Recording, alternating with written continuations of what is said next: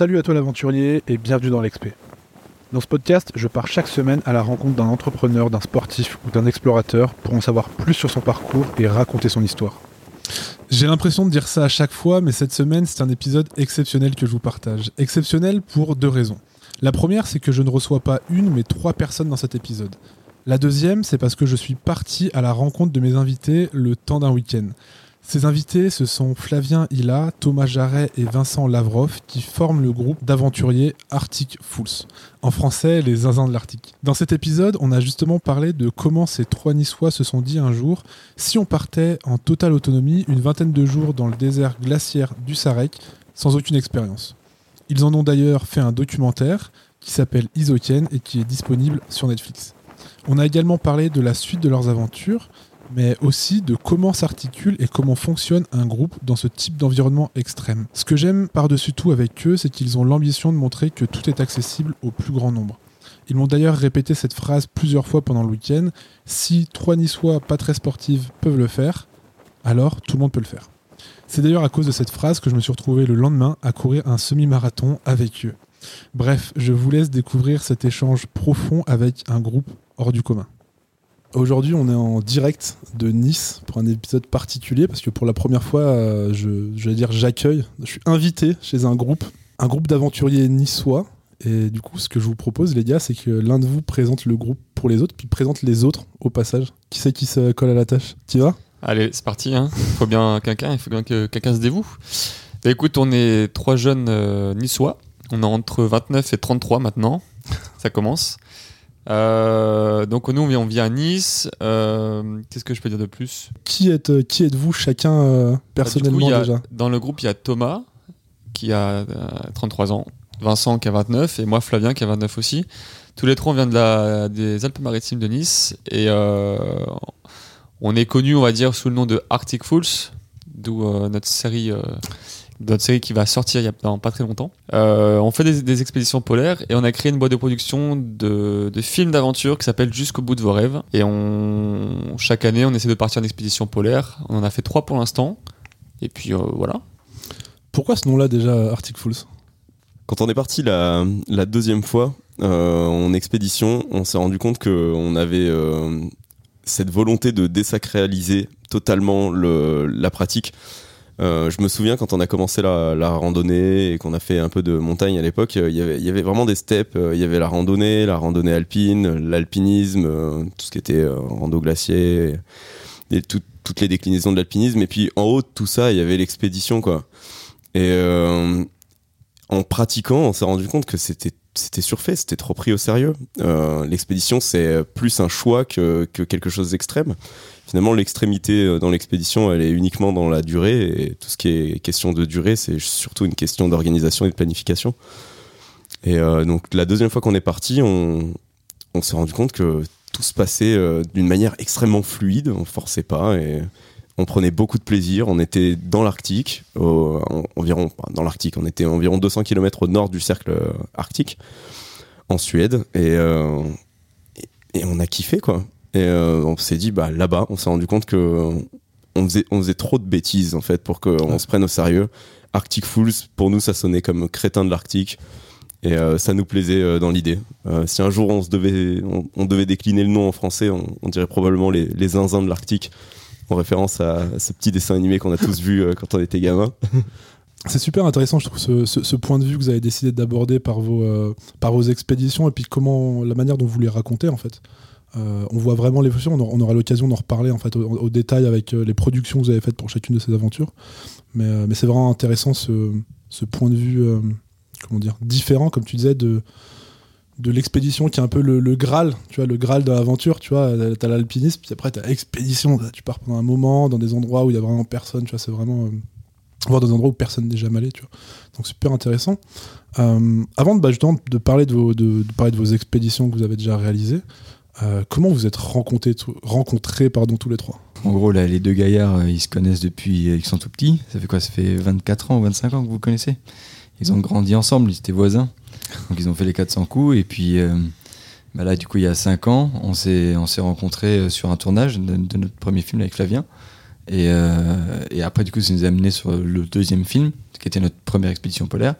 Et, euh, là, ça faisait seulement 4 mois qu'on se connaissait. Mais euh, il y a eu le courant, il est passé tout de suite. Parce que euh, eux deux étaient vraiment dans la montagne. Moi, j'étais aussi dans la montagne. Et, mais euh, tout seul, ou alors je prenais des gens avec moi en petit bivouac neige, des trucs, euh, enfin vraiment dans le partage. Sauf qu'ils revenaient pas forcément. et, euh, et puis après, voilà, on a, on a poussé ça un peu plus loin. Et, et en fait, je pense que c'est véritablement la première expédition qui a forgé une, une amitié indestructible. Euh, Ouais. C'est ce que je, ce que je t'avais dit, tu vois, c'est que je pense que vraiment les, amitiés sont forgées à travers des instants ou, des expériences. Comme voilà, aller dans un bar et voir tout le temps la même personne, tu peux le voir 15 fois, 20 fois, mais tu n'auras pas forcément la même connexion que passer deux semaines avec quelqu'un euh, cul contre cul dans la tente euh, par moins 30 euh, comme ça quoi. Donc euh, et, à partir de là, bah, en fait le trio est, né et en fait disons que c'était un peu le baptême du feu. Et, euh, puis on a vu que ça marchait très bien. On s'est dit qu'on pouvait toujours commencer à, à pousser ça plus loin. C'est Ouais. ce qu'on a fait. Et comment, euh, co- comment est arrivée la discussion de se dire euh, bah, on va partir? Parce que déjà, bon, je pense que je peux- ce qui pourrait être pas mal, c'est que euh, Flavien, du coup, tu nous présentes bah, la première aventure. Et donc, il y a eu ce premier documentaire que vous avez fait, que vous avez fait tous les deux, euh, Drop It. Et du coup, après, bah, vous- le groupe se crée. Et là, vous décidez de partir pour faire bah, du coup cette, ce, ce documentaire qui, s'appelle Isoken, disponible sur Netflix. hein. Euh, Est-ce que tu pourrais déjà présenter cette aventure, Flavien, te plaît? Oui, bien sûr. En fait, c'est. euh, alors, du coup, on est parti euh, 18 jours, précisément, au nord de la Suède, euh, dans un parc en Laponie. On est parti en totale autonomie, en ski de randonnée avec les poulkas, donc des gros traîneaux. Euh, et c'était la toute première fois qu'on faisait ça. Et c'est vrai que ça a été fait un peu naturellement parce qu'avec Vincent, on voulait faire un truc similaire parce qu'on faisait de l'alpinisme, on faisait de, de- des, bivouacs euh, dans la neige euh, l'hiver. Et euh, Thomas l'a rencontré à ce moment-là. Et on s'est dit, qu'est-ce qu'on peut faire de plus? On peut partir une semaine dans les Alpes, mais on voulait aller au- au-delà de ça en fait. Et on a trouvé ce parc qui, est aussi le plus gros désert de glace d'Europe, accessoirement. Du coup, on s'est dit, ouais, ce serait cool de le traverser pendant 18 jours, tiens. Et on en a parlé à Thomas, il était tout de suite chaud. On s'est re- retrouvé chez Vincent, on a déplié une carte, on a tracé l'itiné- l'itinéraire, on a booké les avions et ça s'est fait en, en trois mois, je crois. C'est vrai que moi j'ai rencontré Thomas le jour où euh, on a déplié cette carte chez moi. Je le connaissais pas avant et euh, c'est Flavien qui me dit euh, ouais le gars avec qui on tourne Drop It il est trop chaud de faire une expédition polaire. Je fais ok génial. Alors moi c'est pareil hein, je suis chaud mais complètement angoissé parce que c'est totalement l'inconnu et en plus Thomas il arrive en avance. Enfin plutôt Flavien il arrive en retard donc du coup au début j'ai Thomas juste chez moi et je vois un gars hyper propre qui débarque en chemise. Vraiment, euh, il était, il était beau ce jour-là, tu vois. Et, euh, et c'était complètement aux antipodes de, de l'image qu'on se fait d'un aventurier. Et tout simplement parce qu'à ce moment-là, en fait, on ne s'est pas encore réalisé. On sait pas encore euh, vers quoi on, on se, on se dirige. Et quand on a mis cette carte par terre, qu'on a commencé à parler, finalement, il y a, y y quelque chose d'assez fluide qui s'est euh, mis en place, une dynamique qui était très positive et qui, qui a construit finalement cette expédition en seulement quatre mois. Ouais. Et quatre mois plus tard, euh, c'est vrai que quatre mois plus tard, on est passé de Thomas en chemise euh, chez moi que je rencontre pour la première fois, à euh, Thomas euh, les pieds pourris dans la tente qui sent qui sent la mort quoi. C'est vrai que c'est- c'est incro- c'est incroyable ça. Et puis pour, décrire le truc, c'est que Thomas, dans toutes, vos aventures, embarque une, fourrure avec lui. Donc on a vraiment l'impression que vous partez avec un viking qui, qui trimballe une corne en plus et qui, passe son temps à hurler dedans. Et, euh, et versus, et moi ça a été pareil, la première rencontre avec Thomas, c'est avec un Thomas euh, en chemise, bien habillé, les cheveux bien coiffés, bien rasé en plus, ce qui est, euh, incroyable qu'on ne voit pas dans les, dans les ça. Et, euh, et c'est génial, tu vois, ce, ce, ce, mood, se dire en mode, euh, déjà, on va- partir faire un truc qui euh, nous sort totalement de notre quotidien, et, euh, puis même du quotidien, puis même de, de, comment dire, de l'imaginaire de beaucoup de gens. Tu vois, l'alpinisme, c'est déjà quelque chose qui, pour le commun des mortels, on va dire, est déjà assez extrême, tu vois. Euh, ça va déjà assez loin de se dire, écoute, on va aller encore plus loin, plus loin euh, géographiquement et plus loin dans la, discipline. Et surtout, en fait, euh, moi, ce, qui- est génial et ce qui ressort avec ce premier documentaire, c'est le truc que vous y êtes allé un peu, un peu comment dire, je vais pas dire à l'ancienne, tu vois, mais un peu rapidement, sans énormément de préparation. Après, c'était aussi votre but, et justement, bah, est-ce que tu, peux nous parler de ça, justement, de, de, ce but de désacraliser justement ce genre ce genre d'aventure? Bah, euh, oui, voilà, dans désacraliser, en fait, on a voulu. Tu sais, on- dans la vie, on rêve de beaucoup de choses, euh, mais on se met toujours un peu des, des barrières et tout ça. Et nous, tous les trois, à ce moment-là, on se pose la question est-ce qu'on peut rêver aussi grand? Est-ce qu'on peut rêver de. de, de- d'aller en Arctique juste nous trois en autonomie sans guide et, et- et voir des aurores euh, Ouais. et, et- et passer ce moment-là? Euh, et en fait, on s'est, on s'est confronté à pas mal de barrières, no- notamment un manque de connaissances, manque de matos. On est parti euh, un peu comme des gitans. Franchement, on, avait des, baudriers euh, d'escalade inversés avec des, avec des mousses. On, avait des hématomes en tirant les, les, les poules. Enfin, c'était, un- peu la guerre. Mais au final, euh, dans désacraliser, c'est juste qu'on voulait faire juste tomber un peu les barrières et montrer que si nous, à notre échelle, on peut le faire, Mm. euh, bah, c'est que tout le monde peut le faire. On n'est pas forcément hyper sportif, euh, pas forcément très bien équipé, c'est juste une question de volonté et, et se dire, euh, bah, ok, je rêve de ça, est-ce que je peux vraiment le rendre, le, le rendre possible? Et, et c'est parce qu'on voyait aussi voilà, des, des- des grandes personnes comme, je sais pas, comme Mike Horn ou quoi, qui eux ouvrent la voie. Et, et en fait, c'est impossible de se comparer à quelqu'un d'aussi grand. Ouais. Mais tu te poses la question, est-ce que moi, je suis capable de faire quelque chose comme ça, mais à plus petite échelle déjà pour commencer? Et, euh, et là, déjà, à ce moment-là, à cette époque-là, cette première expé qui aujourd'hui, maintenant, nous paraît toute mignonne comparée à ce qu'on a fait, à ce moment-là, à cet instant T, c'était l'expérience de notre vie. Franchement, on s'était dépassé, euh, on, a fait ce qui était pour nous impossible. C'est ce qui est incroyable et, euh, vraiment c'est la claque que je me suis prise en tombant sur Isotian, vraiment en, étant perdu sur Netflix, je tombe sur un truc, tu vois, Isotian, je dis c'est quoi ce nom? Sais, puis je vois, je vois trois Français qui partent faire un truc et tout, je me dis tiens bon écoute on va par curiosité, on va regarder, tu vois, s'il me le propose c'est peut-être que ça m'intéresse.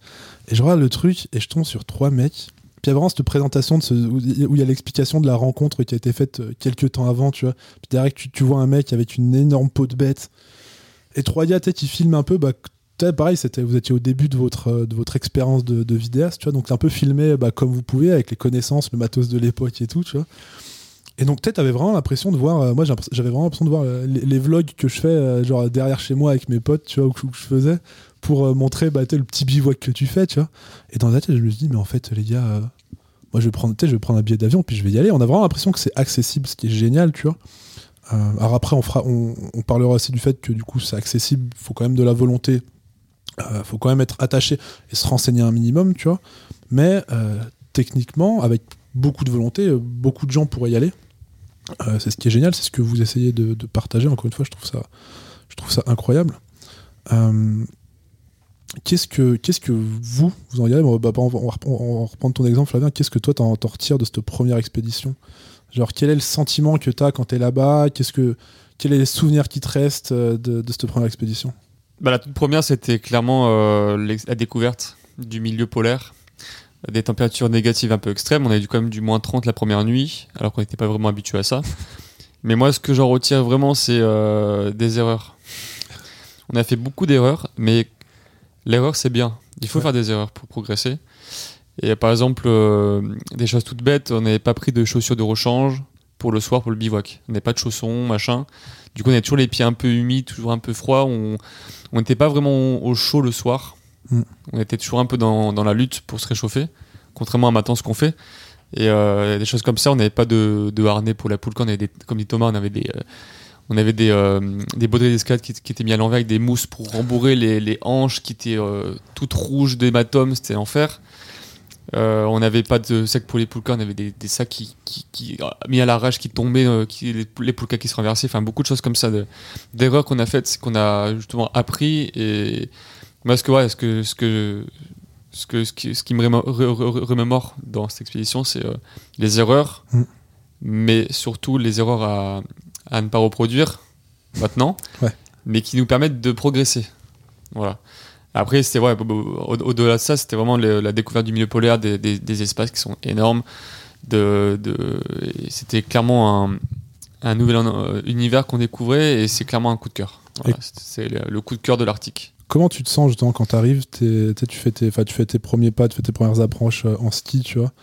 Et, et petit à petit, bah, justement, le, le paysage se découvre et t'arrives sur des, euh, sur des grandes étendues toutes blanches, tu vois. Qu'est-ce que, qu'est-ce que tu ressens à ce moment-là? On se sent tout petit parce que les paysages sont immenses. Ouais. Surtout là-bas, euh, c'est que les vallées, il y a des exemples qu'on prend souvent, c'est que des fois on, on voit une montagne qui, est, qui paraît toute proche, mais en fait le- le- le- le- l'espace est tellement grand qu'il te, faut, euh, il te faut un jour entier pour y aller, quoi. alors que ça te paraît juste à, à 2 km. Ouais. Donc c'est des paysages qui sont vraiment immenses et euh, ça t'écrase un petit peu quand même quand tu es dans les vallées, tu es entouré de sommets un peu euh, assez hauts, donc tu te sens un peu écrasé et, et c'est sympa comme sensation. Et moi, un souvenir aussi qui me revient, c'est que Thomas, du coup, on est parti en ski de randonnée, pas en ski nordique. Ouais. Et Thomas, la première fois qu'il a chaussé ses skis de randonnée de toute de sa vie, c'était en expédition. C'est incroyable. Toute première fois, c'était en expédition. Et c'est ça, peut-être, du- c'est, c'est, c'est des trucs comme ça qui, qui sont super cool finalement. La découverte Ouais. de ce milieu-là, c'est on part un peu, on est parti un peu inconsciemment. Moi, une question que j'ai par rapport à ça. Vous êtes- là, vous êtes parti 16 jours sur cette première aventure. Euh, ça représente quelle distance à peu près pour donner un ordre d'idée?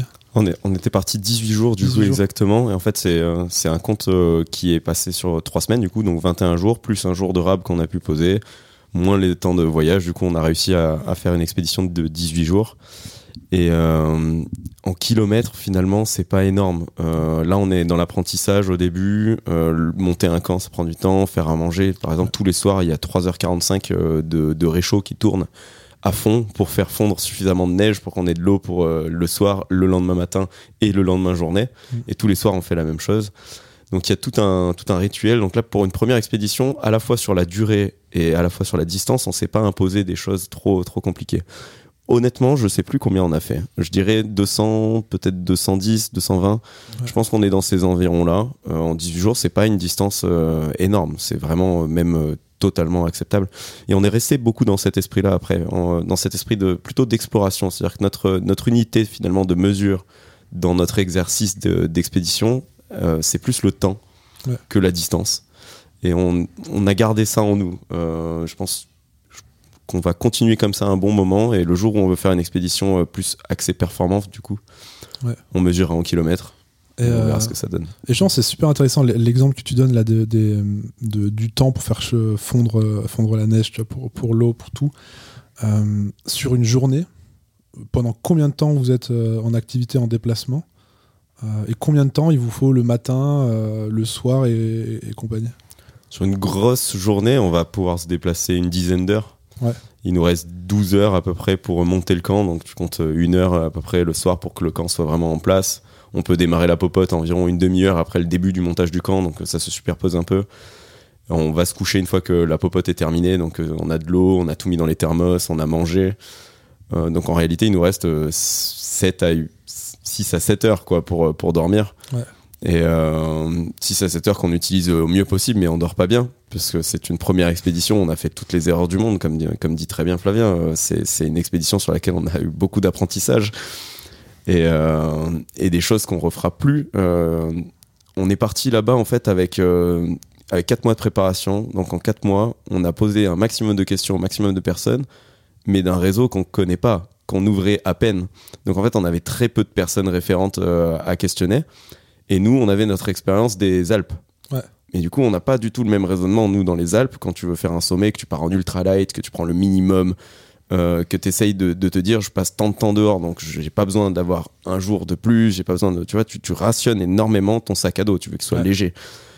Et là-bas, en fait, dans l'Arctique, tu raisonnes différemment. Euh, Il y a des choses, quand tu passes les 10 jours, les 12 jours d'aventure, tu peux plus te permettre d'avoir de l'humidité qui se stocke dans ton sac de couchage. Ouais. Du coup, ton sac de couchage, tu le penses différemment. Tout ton système de couchage, tu l'imagines différemment. Ta tente, tu la penses différemment. Tu vas passer beaucoup plus de temps dans ta tente que quand tu es dans les Alpes. Ici, tu vas prendre une tente d'assaut pour la poser devant ton sommet. Au dernier moment, le matin, tu te lèves, euh, tu, tu ranges à l'arrache, tu fais ton sommet, tu redescends, tu te casses. Là-bas, tous les jours, en fait, tu la montes, tu la démontes, tu la montes, tu la démontes.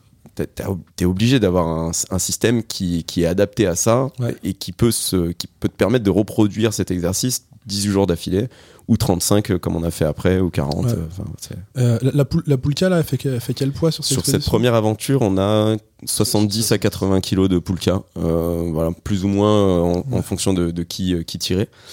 Et euh, pour 18 jours, à titre de comparaison, pour Ouais. 35 jours, on part avec environ 140 kilos de poulka. Ouais, c'est incroyable. C'est incroyable. Et un- exemple que, que vous me donniez tout à l'heure qui, est- qui est super intéressant, justement, dans cette différence versus euh, un sommet que tu peux faire dans les Alpes, c'est aussi bah, tout, le, tout le rechange, euh, le matériel de rechange. Parce que bah, tu, vois, tu, par- tu parlais des réchauds tout à l'heure, euh, le, le réchaud, de ce que vous me disiez, c'est un truc, c'est l'unité de vie. Il n'y a plus de réchaud, il n'y a plus de vie pour vous. Exactement. Euh, vous êtes obligé d'emmener des réchauds de rechange au cas où s'il y en a, s'il y en a qui pètent, c'est ça? Principalement des pièces. Ouais. On a beaucoup de matériel de rechange, des petits outils de bricolage. Et alors ça, sur la première expédition, euh, pour tout te dire, on n'avait pas vraiment suffisamment. Euh, le réchaud, à la fin, il- bah, le dernier jour, euh, donc les- le jour 19, après l'expédition, on dort dans un village et on attend le train pour rejoindre l'aéroport. Et là, le réchaud était quasiment impossible à démarrer. Et du coup, ben, on se rend compte à ce moment-là que si ça avait été un jour de plus au milieu de la glace, ça aurait été un peu compliqué, un peu dangereux. Ouais. Euh, donc il y a quelques pièces de rechange, mais pas assez. Euh, donc là, on a appris ça. Le réchaud, pièce centrale de notre survie là-bas. Donc il en, il en faut plusieurs. Il en faut au moins un complet pour pouvoir remplacer dans l'immédiat ton réchaud qui tombe en panne. Ouais. Et il faut un lot de pièces pour que tu puisses réparer l'autre et avoir toujours au moins un réchaud d'avance. Donc euh, entre les pièces et le, et le matériel, ça le fait. Et puis on est toujours dans cet esprit-là aussi de se dire, il va, il va y avoir de la casse, c'est sûr. Les températures elles vont osciller de, de moins 20 à moins 40 degrés. Il y a des matériaux qui cassent à moins 20, d'autres qui cassent à moins 30, d'autres qui cassent à moins 40. Donc tout au long de l'expédition, il y a de la casse. Ça arrive pas qu'au début, ça, c'est imprévisible. Et euh, ben on a besoin de, de savoir coudre avec des Ouais. gants, par exemple. Euh, donc ça c'est pas c'est pas Ouais. c'est pas anodin, mais quand t'as la tente qui se déchire, il faut bien que tu puisses faire quelque chose. Il faut trouver une astuce pour coller le scotch, par exemple, pour réparer pour réparer la toile. Ouais. Le scotch à moins 20 degrés, ça colle plat, ça colle pas. Ouais. Donc t'es obligé d'utiliser le réchaud, de, de, de vraiment. Enfin, il y a tout un tout un apprentissage à faire euh, de la débrouille en fait finalement. Donc avant toute chose, je pense que partir là-bas, ça demande d'avoir une certaine confiance en sa capacité euh, d'adaptation à ce genre de petites choses qui, mis bout à bout et cumulées, si tout tourne mal, ça peut vraiment mal se passer. Ouais. Donc nous, on a de la chance, on est parti confiant euh, là-dessus. On est parti avec les petits kits de réparation qui nous semblaient nécessaires.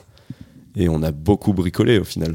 Mais, euh, mais c'est super drôle parce que tu vois, je sais que justement, bah, maintenant, à force de, parler des aventuriers, on parle beaucoup de préparation, de- du truc et tout avant. Et toi, l'exemple des gants, c'est exactement ça, quoi. C'est que on s'est tous monté une tente de camping dans notre jardin. Déjà, dans notre jardin, bon, quand la notice est bien faite, c'est assez simple, tu vois, euh, tu comprends vite le mécanisme. Euh, monter cette, même tente dans ton jardin avec des gants, c'est compliqué. Dans ton jardin, par moins 30, par moins 20, par moins 30, avec des gants, c'est compliqué. Puis c'est un peu plus de, c'est un peu de vent, peut-être pour, pour, pour peu qu'il y ait un peu de vent. Euh, c'est super compliqué. Et ça, on s'en rend pas compte avant, tu vois. C'est le, ce côté où le matériel, ben, tu l'utilises ici, mais même si tu l'entraînes ici, tu l'entraînes pas dans les conditions exactes, tu euh, ça me fait penser, il y y a- une, une- question, tu vois, vraiment que j'ai envie de vous poser depuis le début. Euh, on parlait tu bah, justement de l'organisation, de ce côté, euh, bah, tel matériel, l'organisation, t'as as limite un process dans ta journée, tu vois. Thomas, est-ce que tu pourrais nous raconter comment ça se passe un matin, tu vois, un réveil, un réveil dans une expédition comme ça, c'est, il, se passe quoi déjà, toi, genre personnellement, et euh, la mise en marche, tu vois, ça se passe comment? Euh, mais donc, au, au début, c'est toujours un peu bordélique parce qu'on trouve pas vraiment de routine et tout, mais après, très naturellement, chacun euh, connaît plus ou moins ses tâches ou, ou du moins celles qu'il aime faire ou qu'il fait rapidement. Mm. Donc, euh, bah, en gros, c'est ouais, c'est le réveil, on a tous notre tête euh, pas possible avec de la glace sur les duvets, la glace dans la tente, ça a condensé. Avec une, juste notre respiration, en fait, ça fait un cumul d'eau qui gèle et qui nous tombe dessus dès qu'on tape la tente. Comme ça, bah, après, on avait trouvé des systèmes après où on ouvrait un peu plus les aérations, mais malgré ça, ça restait quand même. Voilà, d'ab- d'abord il y a ça, après très vite bah, on a faim, donc c'est petit-déj, c'est café, café euh, démarrer avec le réchaud, donc tu as d'abord une belle odeur d'essence qui, qui te nez, et, euh, et après tu sens le café.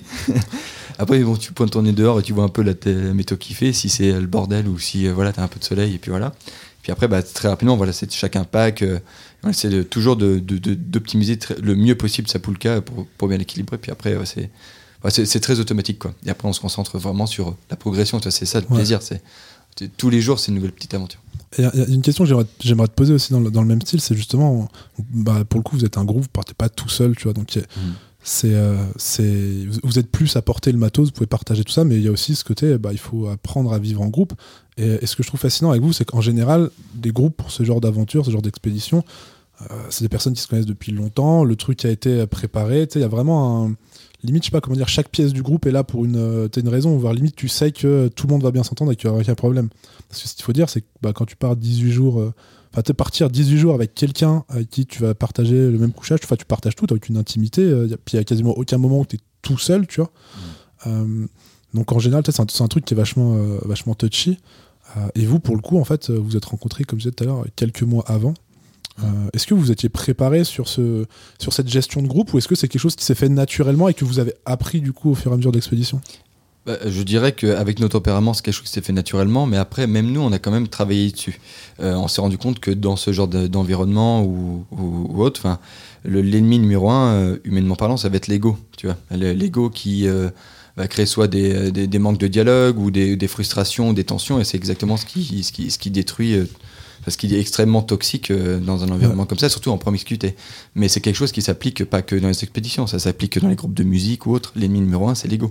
Et, euh, et, nous, on a eu la chance justement de, de, de mettre ça très rapidement sur table, d'identifier ce risque-là. Ouais. Et dès qu'il y a une, la moindre montée de tension, on, on, fait ce que je sais pas, comment on appelle ça, de la communication factuelle, on va dire, où euh, on se fait un petit moment dans l'attente, s'il y a une tension, et on dit, ok, aujourd'hui j'ai ressenti ça, ça m'a agacé parce que ça. Ouais. Et en fait, ça évite les non-dits et ça évite un cumul qui va se faire sur plusieurs jours et qui peut mener à un truc qui pète après. Alors que, en fait, c'est un gâchis d'énergie.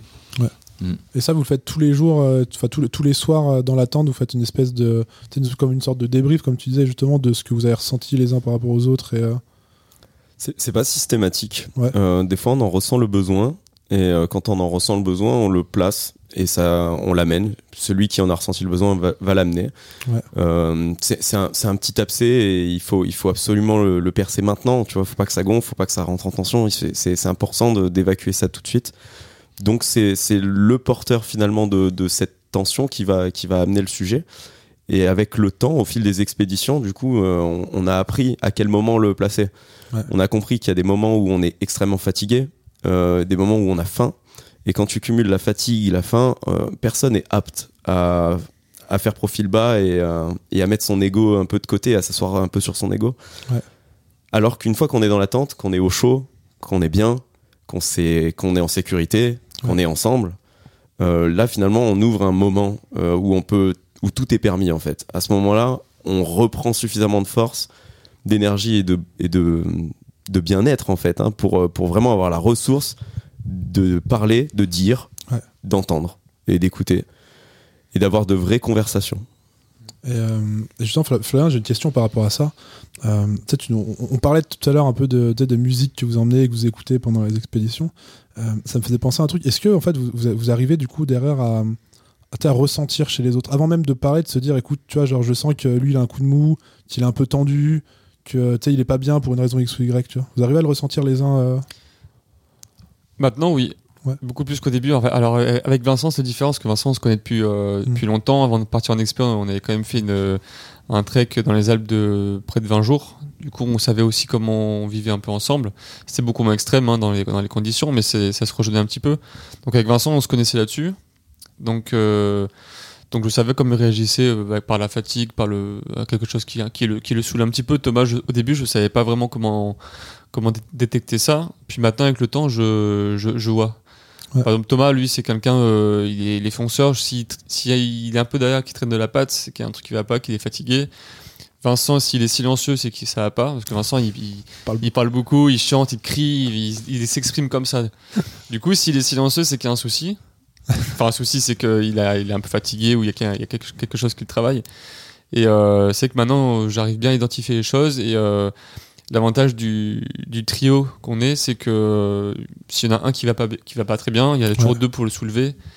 Même s'il y en a deux qui sont, qui sont pas très bien, il y a toujours un qui, qui sera plus là pour, euh, pour apporter euh, son soutien psychologique et aussi dans, dans, dans, dans l'aide pour monter le camp. Par exemple, s'il y en a un qui est fatigué, qui, ouais. qui a très froid, ben, il se réfugie dans la tente, les autres ils préparent, ils préparent la tente, ils lui font à manger, à boire. Et c'est aussi l'avantage du trio, c'est que il y a toujours quelqu'un qui est là pour toi finalement. Ouais. Voilà, donc, euh, mais pour revenir à ta question, ouais, j'arrive bien à identifier les, les gars, leurs leur réactions. Ouais. Ouais, ça c'était euh, Stanislas Gruot, le, le CEO d'Explora de, Projects, qui me racontait ça de son ancienne, euh, son ancienne expérience de, de, trader. Il était trader avant dans des grosses boîtes. Et il m'expliquait qu'en tant que manager, quand, enfin quand tu es manager de trader, justement, tu genre sur, sur toute ton équipe, tu as une liste de ce qu'ils appellent les derailing factors. Je suis très très mauvais en anglais. Tu sais, c'est vraiment une liste de ben, qu'est-ce qui fait que lui, à un moment donné, il peut euh, pivoter et partir en couille, tu vois. Et, euh, et justement, c'est un peu ça, je trouve ça super intéressant. Et, même toi, du coup, par rapport à toi-même, tu arrives euh, à, à, comprendre, enfin, comment dire, à identifier quand toi, tu sens que tu vas pas, partir en couille forcément, mais que tu as un coup de moins bien, que tu es tendu, ou que tu genre. Tu arrives à le. Comment dire Alors, je, je, je sais euh, quand ça arrive, je sais aussi comment l'anticiper. Ouais. Dans, dans des petites actions à mettre en place ou quoi. Et euh, je sais aussi que quand.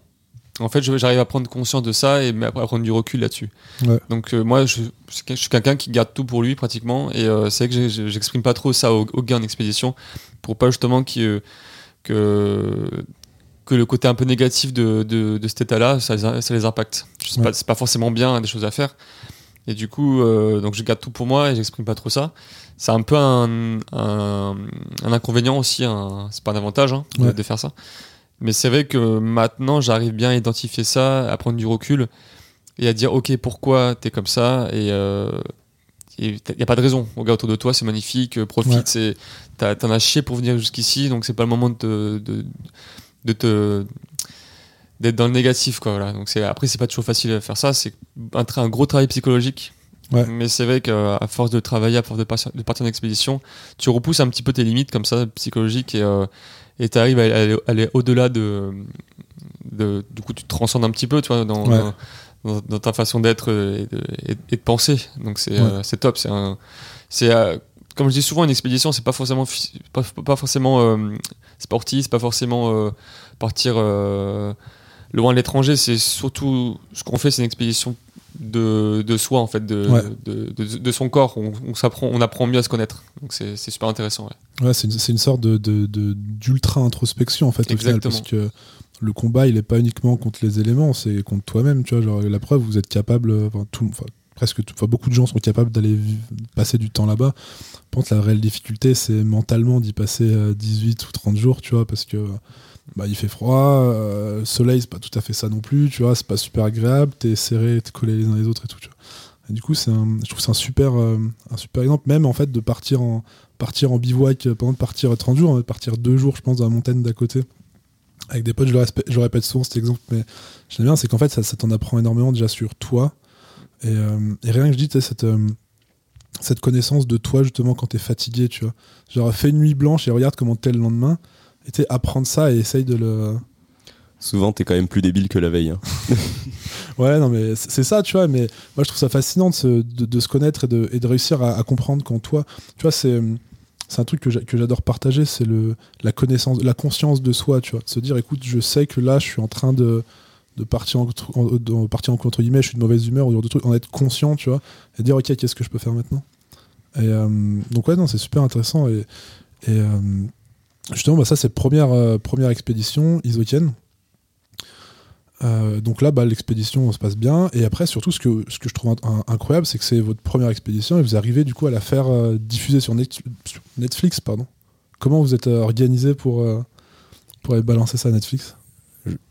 Je dirais qu'il y a eu une énorme succession de hasards qui résultent euh, d'un acharnement, d'une persévérance vraiment, euh, vraiment admirable de la part de, Flav et Thomas pour euh, ce qui est de la création du film, le montage, euh, pour ce qui est du trio complet, pour ce qui est la, la préparation des expéditions. Et, finalement, ce, qui est important aussi là-dedans, c'est de se dire on, a fait le film, mais en même temps, on a préparé l'expédition d'après. Et en fait, ça, donne aussi une raison. Ça donne des deadlines, ça, aide. Il y a cette excitation totale de, de créer quelque chose. Euh, même la musique du film a été créée pour le film. Mm. Et, et ce, ce film qui finalement est c'est c'est voulu introspectif euh, parce que pour nous c'était une introspection à trois. On s'est guidé à trois ensemble dans cette introspection. C'est ce qu'on a voulu partager aussi j'ai j'ai l'impression que ça, ça a touché des gens et, euh, et on- je pense qu'on a eu la chance que ça touche les bonnes personnes au bon moment. Ouais. Et cette succession de hasards fait qu'aujourd'hui, euh, effectivement, on a la chance d'avoir notre film diffusé sur Netflix. Donc, on peut pas rêver plus belle vie que ça pour, euh, pour, pour un film. Mm. Euh, c'est, une belle histoire. Comme on dit toujours, la, la seule chose qui nous effraie, c'est, euh, c'est qu'un film meurt. Un film qui meurt, c'est un film qui, qui est pas vu, qui est pas visionné. Si s'il y a que tes potes qui l'ont vu, euh, tes parents, et que tout le monde l'a trouvé bien, tu vois, mais, mais que t'as pas pu le, le mettre à, à disposition du grand public. Mm. Ça, c'est la pire chose qui puisse arriver pour un film. Et nous, on a été extrêmement chanceux là-dessus. C'est-à-dire que nos deux premiers films, ils ont une belle vie. C'est beau et franchement, le, le- c'est ce que, ce que je trouve incroyable aussi, c'est le l'énergie et le- l'engagement que vous mettez dans le film. Tu vois, au-delà de l'expédition, tu vois, c'est le, le truc comme dit pour une première. euh, Il y a beaucoup de gens qui font comme dit, qui font un, un petit vlog ou un truc dans le genre ou filmer. Tu vois, même en filmant avec les moyens que vous aviez, tu sens déjà le, le dépassement dans, dans, dans le, dans, le, dans le film en soi, enfin dans la, dans la manière de filmer. Euh, le dépassement du matériel, t'es vraiment poussé au bout de, de ses capacités.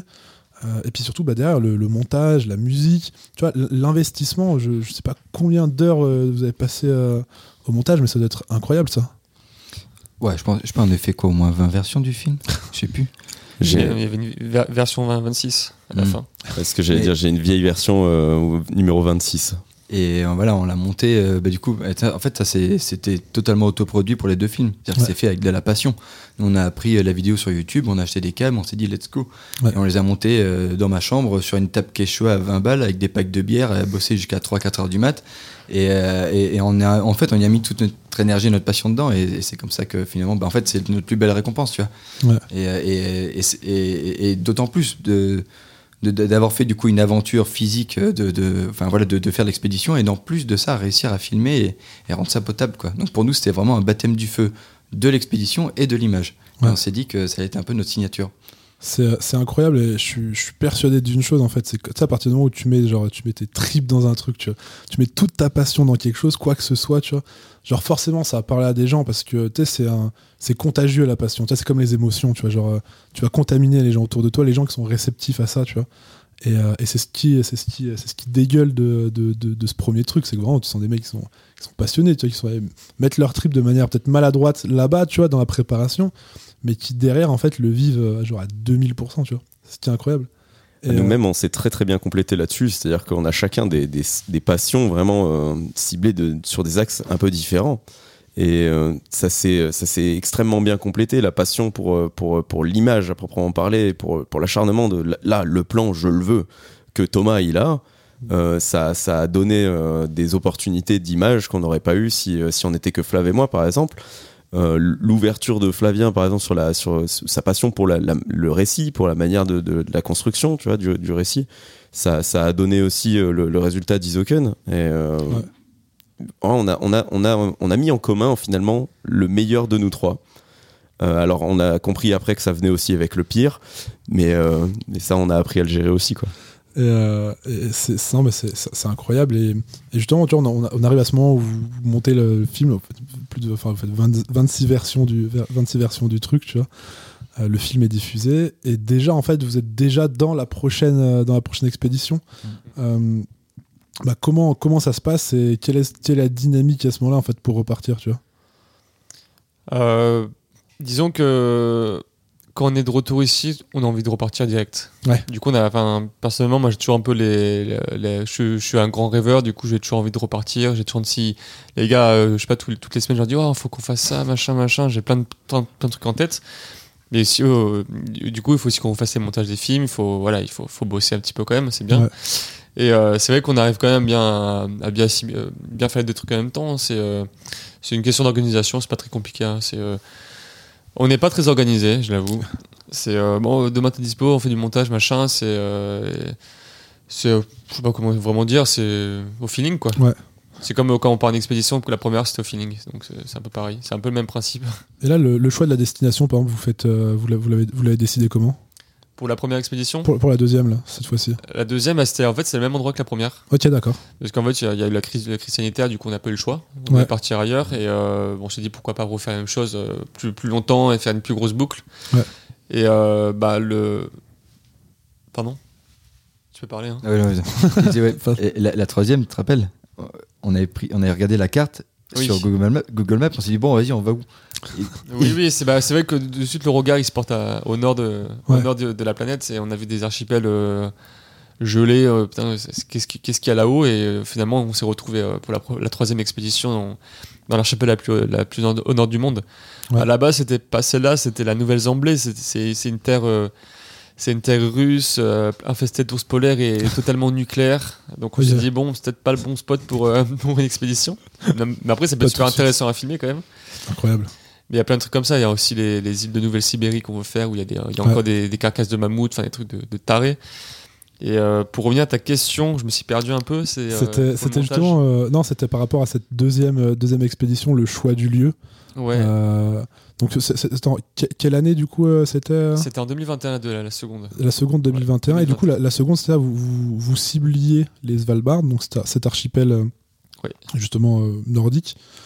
Et donc finalement, vous retournez euh, là, vous avez fait la première expédition. C'est ça. Bah, on devait partir pour Svalbard, sauf que crise sanitaire oblige, euh, frontières fermées, interdit d'y aller. C'était totalement Ouais. fermé. Donc, euh, on s'est dit, bon, il faut quand même qu'on reparte. On- ça fait deux ans qu'on n'est pas parti. Hors de question de pas partir. Ouais. du coup, on s'est dit, bon, on repart en Suède. C'était le seul pays qui était ouvert pour les Ouais. frontières. On s'est retrouvé dans un aéroport totalement vide. C'était un, un truc de fou. Et on a organisé cette, cette expédition, je crois, en 10 jours. Ouais. Du coup, on a repris le même matos qu'on a quand même bien amélioré par, la- par rapport à la prochaine, à la première. Et, euh, et on est reparti euh, en 10 jours, c'était fait. hein. Donc, Ouais. euh, le temps de, de, de- de paquer les affaires, de, prendre toute la bouffe, tout mettre sous vide et tout ça. Donc, Ouais. ouais, 10 jours. Le, le- le lieu exact s'appelle comment Alors, c'est le parc du Sarek. Ouais. Et euh, ouais, voilà. Ok. Et, et ce coup-ci, bah là, vous décidez de partir combien de jours La seconde, on est parti euh, 38 jours. 38 précisément. Ouais, 38 jours, euh, totale autonomie, euh, toujours en ski avec des poulkas avec une seule Ouais. tente euh, comme refuge. Et euh, par contre, bien plus chargé ce coup-ci, je crois. En fait, là, sur le, pour, pour donner un peu le contexte, sur cette deuxième expédition, euh, bah, toujours l'objectif, c'est de, de filmer. Euh, et ce coup-ci, euh, bah là, vous l'avez, elle n'est pas encore sortie. euh, J'ai eu la chance que vous me montriez quelques épisodes et, c'est, et, encore, et encore une fois, c'est incroyable. Mais le premier truc euh, qui est flagrant, c'est que vous êtes ultra chargé, quoi. Oui, euh, 140 kilos de matos. Chacun nous, Chacun qu'on tire. Euh, c'est lourd, mais aussi, ce qu'il faut savoir, c'est qu'on part, euh, on part longtemps, donc il faut quand même euh, près de 40 jours de bouffe. Ouais.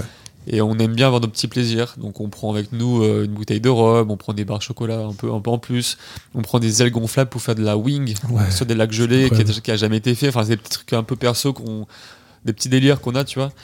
Et euh, donc on part lourd et aussi on a tout le matos vidéo. Donc on a les, les caméras, les panneaux solaires, les batteries externes. Enfin, c'est Ouais. beaucoup beaucoup de matos. Et au final, ça fait lourd. Ouais. Et, euh, mais bon, ça se fait hein, finalement. Ça se fait. C'est ce qui est, c'est ce qui est super intéressant aussi dans votre, euh, dans votre dynamique. C'est que bah, déjà, vous êtes trois à toucher en fait, à, la, à la photo, à la vidéo. Tu vois, vous partagez les tâches, vous répartissez entre le drone, la photo, la vidéo, un peu tout. Tu vois, chacun met un peu sa main à la pâte. Et surtout, bah, vous le faites, euh, vous le faites vous-même. Et dans, le, dans ce genre de, dans ce genre d'expédition, tu vois, il y a beaucoup de gens qui partent, qui le font, qui le racontent, tu vois, euh, sur des conférences, des livres.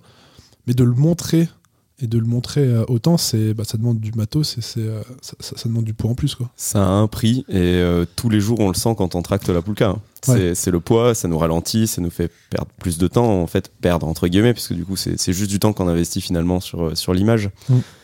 Et c'est vrai que c'est c'est une préparation, euh, c'est une préparation assez importante parce que tu as, deux manières hein, pour partir en expédition. Euh, C'est-à-dire que là on part, euh, on part un mois et demi en fait sur les sur les Ouais. sur les plus grosses expés qu'on ait fait. T'as deux moyens de libérer un mois et demi dans ton année. C'est soit tu as un travail et puis tu t'entends bien, tu obtiens un congé sans solde ou tu poses une partie de congé payé. Et du coup, tu finances ton expédition grâce à ton travail parce que du coup, euh, tu as réussi à mettre de l'argent de côté. Et, Mm. et du coup, ça, c'est un process qui finalement est peut-être même plus simple et plus rapide que, que celui qu'on a choisi. Et nous, on a choisi finalement de, de passer beaucoup, beaucoup, beaucoup de temps à faire euh, le montage des films et en même temps, en parallèle, à préparer euh, l'expédition suivante. Du coup, on n'avait pas d'autre choix que de faire financer cette expédition. Ouais. Et là, on a eu de la chance en 2021 finalement d'avoir une expédition financée et la malchance d'avoir un- une destination interdite. Donc il fallait forcément qu'on y aille. On a trouvé, on a trouvé une solution un peu un palliatif. Ouais. Et en fait, ça a débloqué tellement de choses. C'est- là qu'on a découvert que qu'on s'arrêterait jamais. Et, euh, et justement, j'adore, j'adore cette énergie là-dessus, tu vois. Et, et tu disais un truc tout à l'heure qui est, euh, qui est drôle, c'est que du coup, euh, entre la première et la deuxième, vous avez vraiment euh, voulu assumer cette, euh, cette, euh, cette, comment dire, cette manière de, de, partir à l'aventure.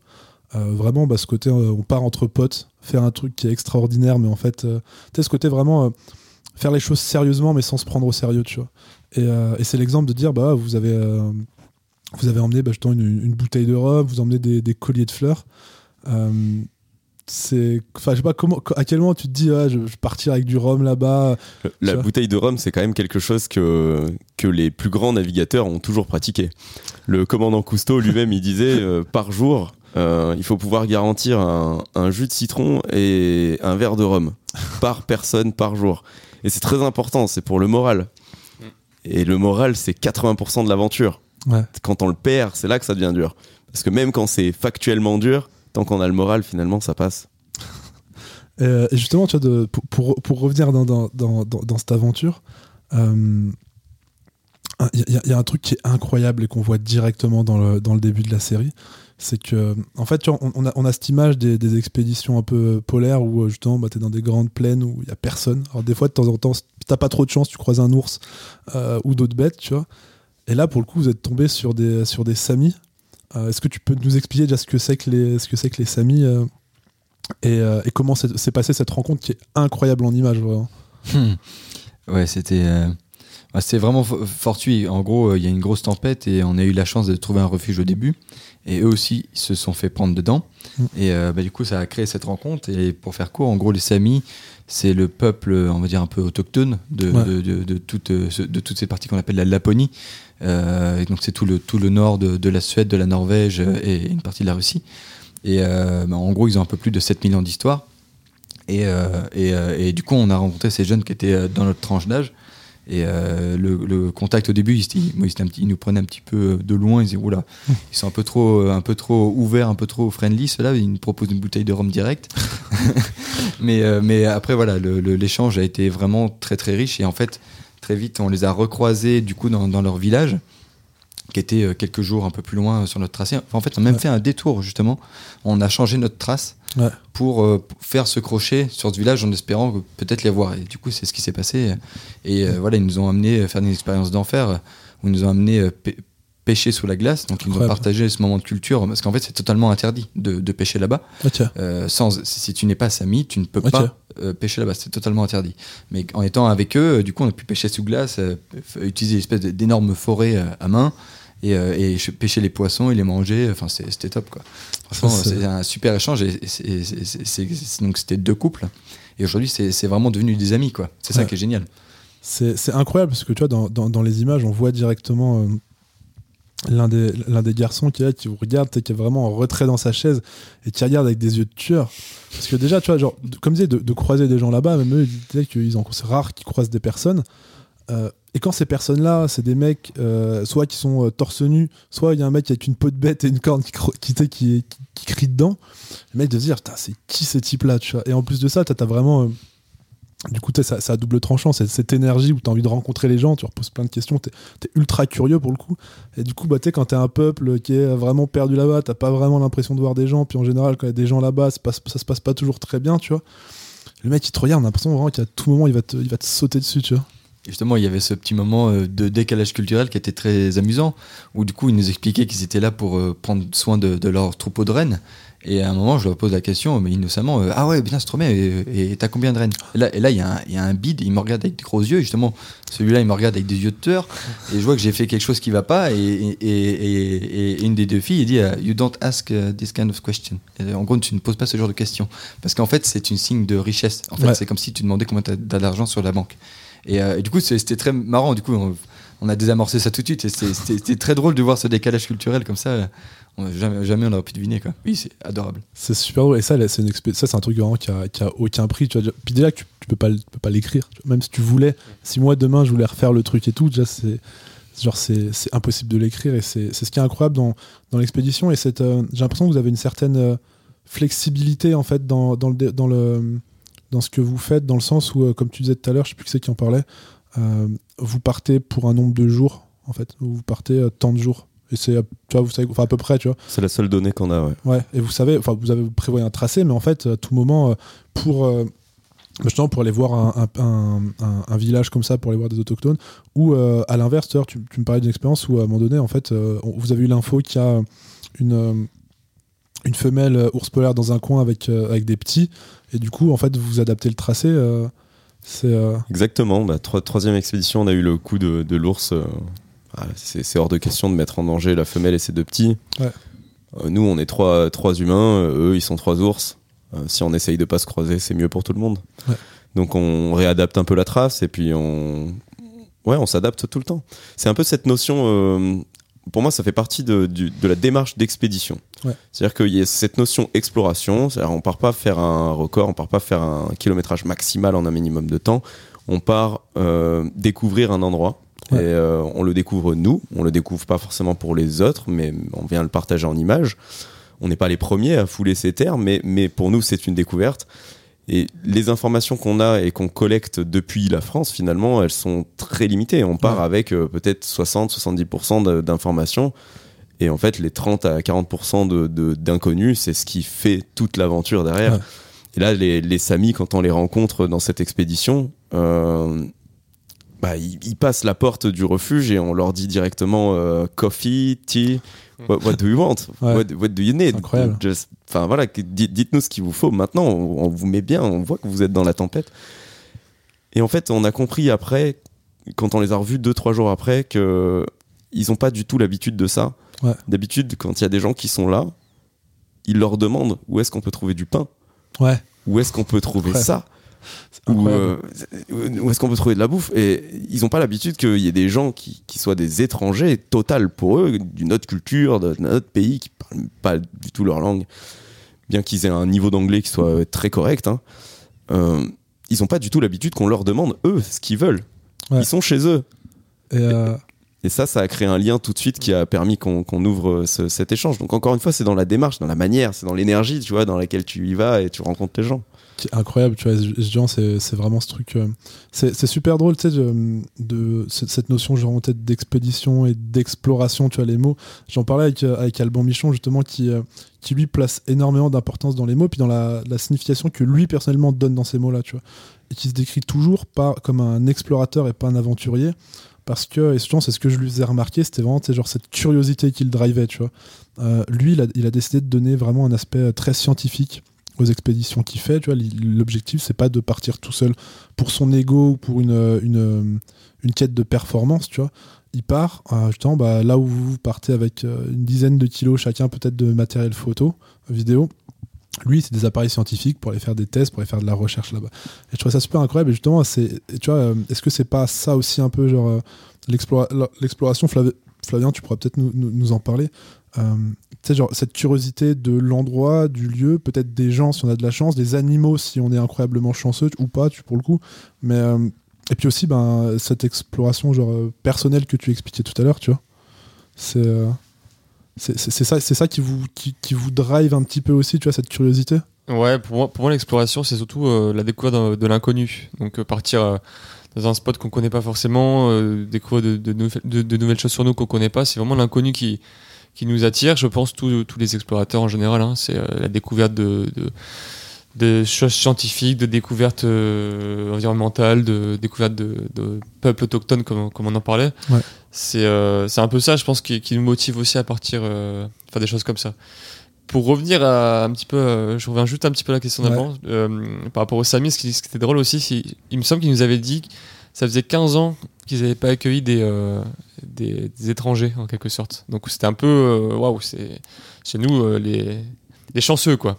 Ouais. Et avec ces 15 ans, euh, de, de suite, le, le lien s'est créé et on a fini le, le lendemain soir dans leur cabane à, à boire leur alcool maison, à finir à faire de la motoneige avec eux, complètement bourré. C'était incroyable. C'était vraiment un truc de fou et c'est un décalage. vois, une expédition, jamais on, on aurait pu croire ça.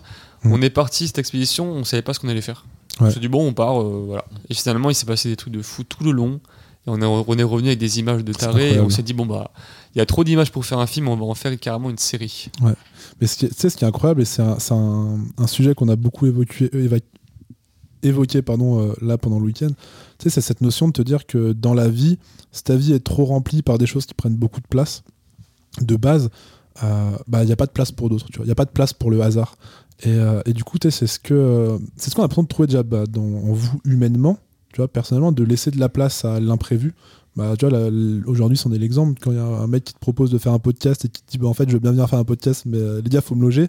Tu vois, bah, déjà, de dire, bah, ok, viens, puis viens passer le week-end avec nous, on va faire un truc, on va faire une soirée, on va faire un barbecue, on va partir, tu vois. C'est déjà, déjà incroyable. Et du coup, c'est, ça aussi de se dire, euh, vous partez sans, euh, sans aucune attente. C'est genre, pas sans aucun but, mais presque. Et te dire, en fait, genre, tu te Moi, dis, je, euh, je trouve ça hyper intéressant cette notion de euh, si t'as trop de choses, si tu remplis trop, tu laisses plus de place effectivement au hasard et, euh, et, et à ce qui se passe quoi. Et euh, effectivement, nous on est totalement dans, dans, cette- dans cette idée-là.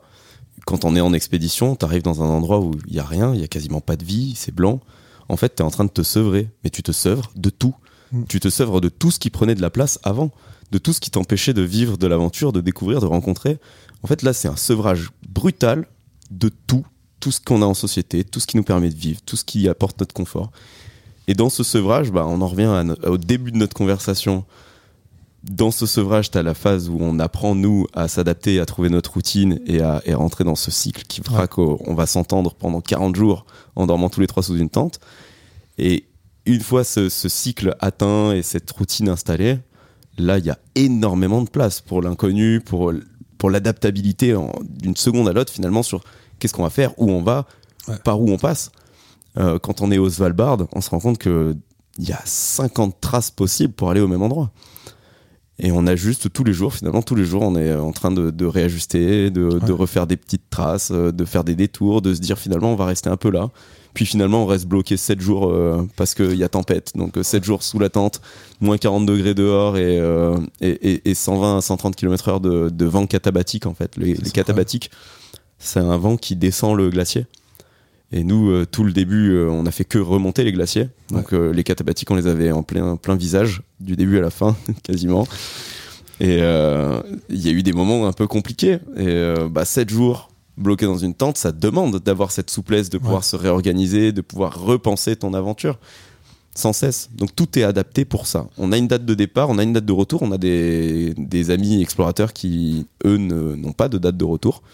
Nous, jusqu'à présent, on a une, un mode de vie qui fait qu'on a pu avoir le luxe de se placer une date de retour. Ouais. Mais le plus important, c'est euh, cette flexibilité de se dire j'ai une trace qui fera 150 km, mais je peux très bien en faire une qui en fera 400. Comme Ouais. je peux très bien euh, faire un mix et rester euh, très longtemps en place sur un endroit où je me sens bien, où j'ai envie de grimper les sommets autour. On prend beaucoup de matériel superflu, on a du matériel d'alpinisme. Je pense qu'on s'en est jamais servi. On part toujours avec. On sait Et- jamais. Et ju- justement, cette, cette, euh, cette- cette troisième expédition, vous l'avez fait au Svalbard, c'est ça C'est ce que, ce que C'est vous avez loupé euh, pour la, ce que vous vouliez faire pour la deuxième et que du coup vous avez fait pour cette, euh, troisième expédition. Euh, euh, justement, un, truc que j'aimerais que, que j'aimerais que vous me racontiez, justement, on, on- parle de cet exemple avec les Samis et si vous deviez sortir vraiment un moment, le moment le plus incroyable de, de- que vous ayez pu vivre en groupe dans ce truc-là, tu vois, pas- personnellement, mais vraiment en groupe et vous êtes regardé, vous êtes dit putain, en fait, euh, ce qu'on vit là, c'est genre euh, incroyable, tu vois.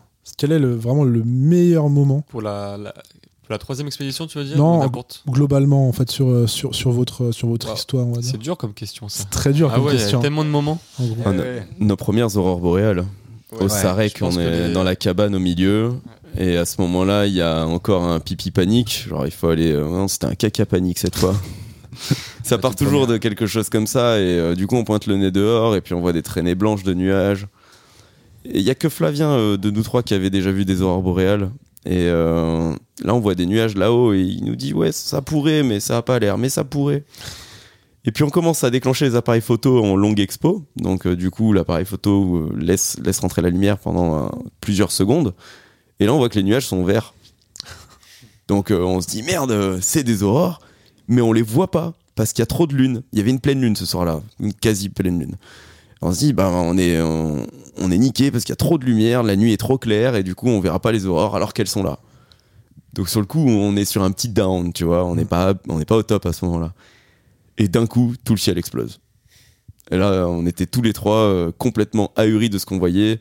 Même euh, Flav, je crois que c'était incomparable avec euh, celle que tu avais vue avant. euh, Ouais, rien à voir. c'est- C'était spectaculaire. Moi, pour moi, c'est un moment sur la toute première expédition qu'effectivement, je ne pourrais pas oublier. Ah ouais, on était comme des gosses, hein, on était là, on courait de partout, on criait, oh putain, c'est- que c'est- c'est vraiment, c'est le, je pense, c'est le moment, euh, bah, la découverte aussi des aurores boréales. Enfin, comme dit Vincent, j'ai déjà vu, mais euh, c'était en Islande et c'était tout petit, euh, c'était c'était un peu pourri.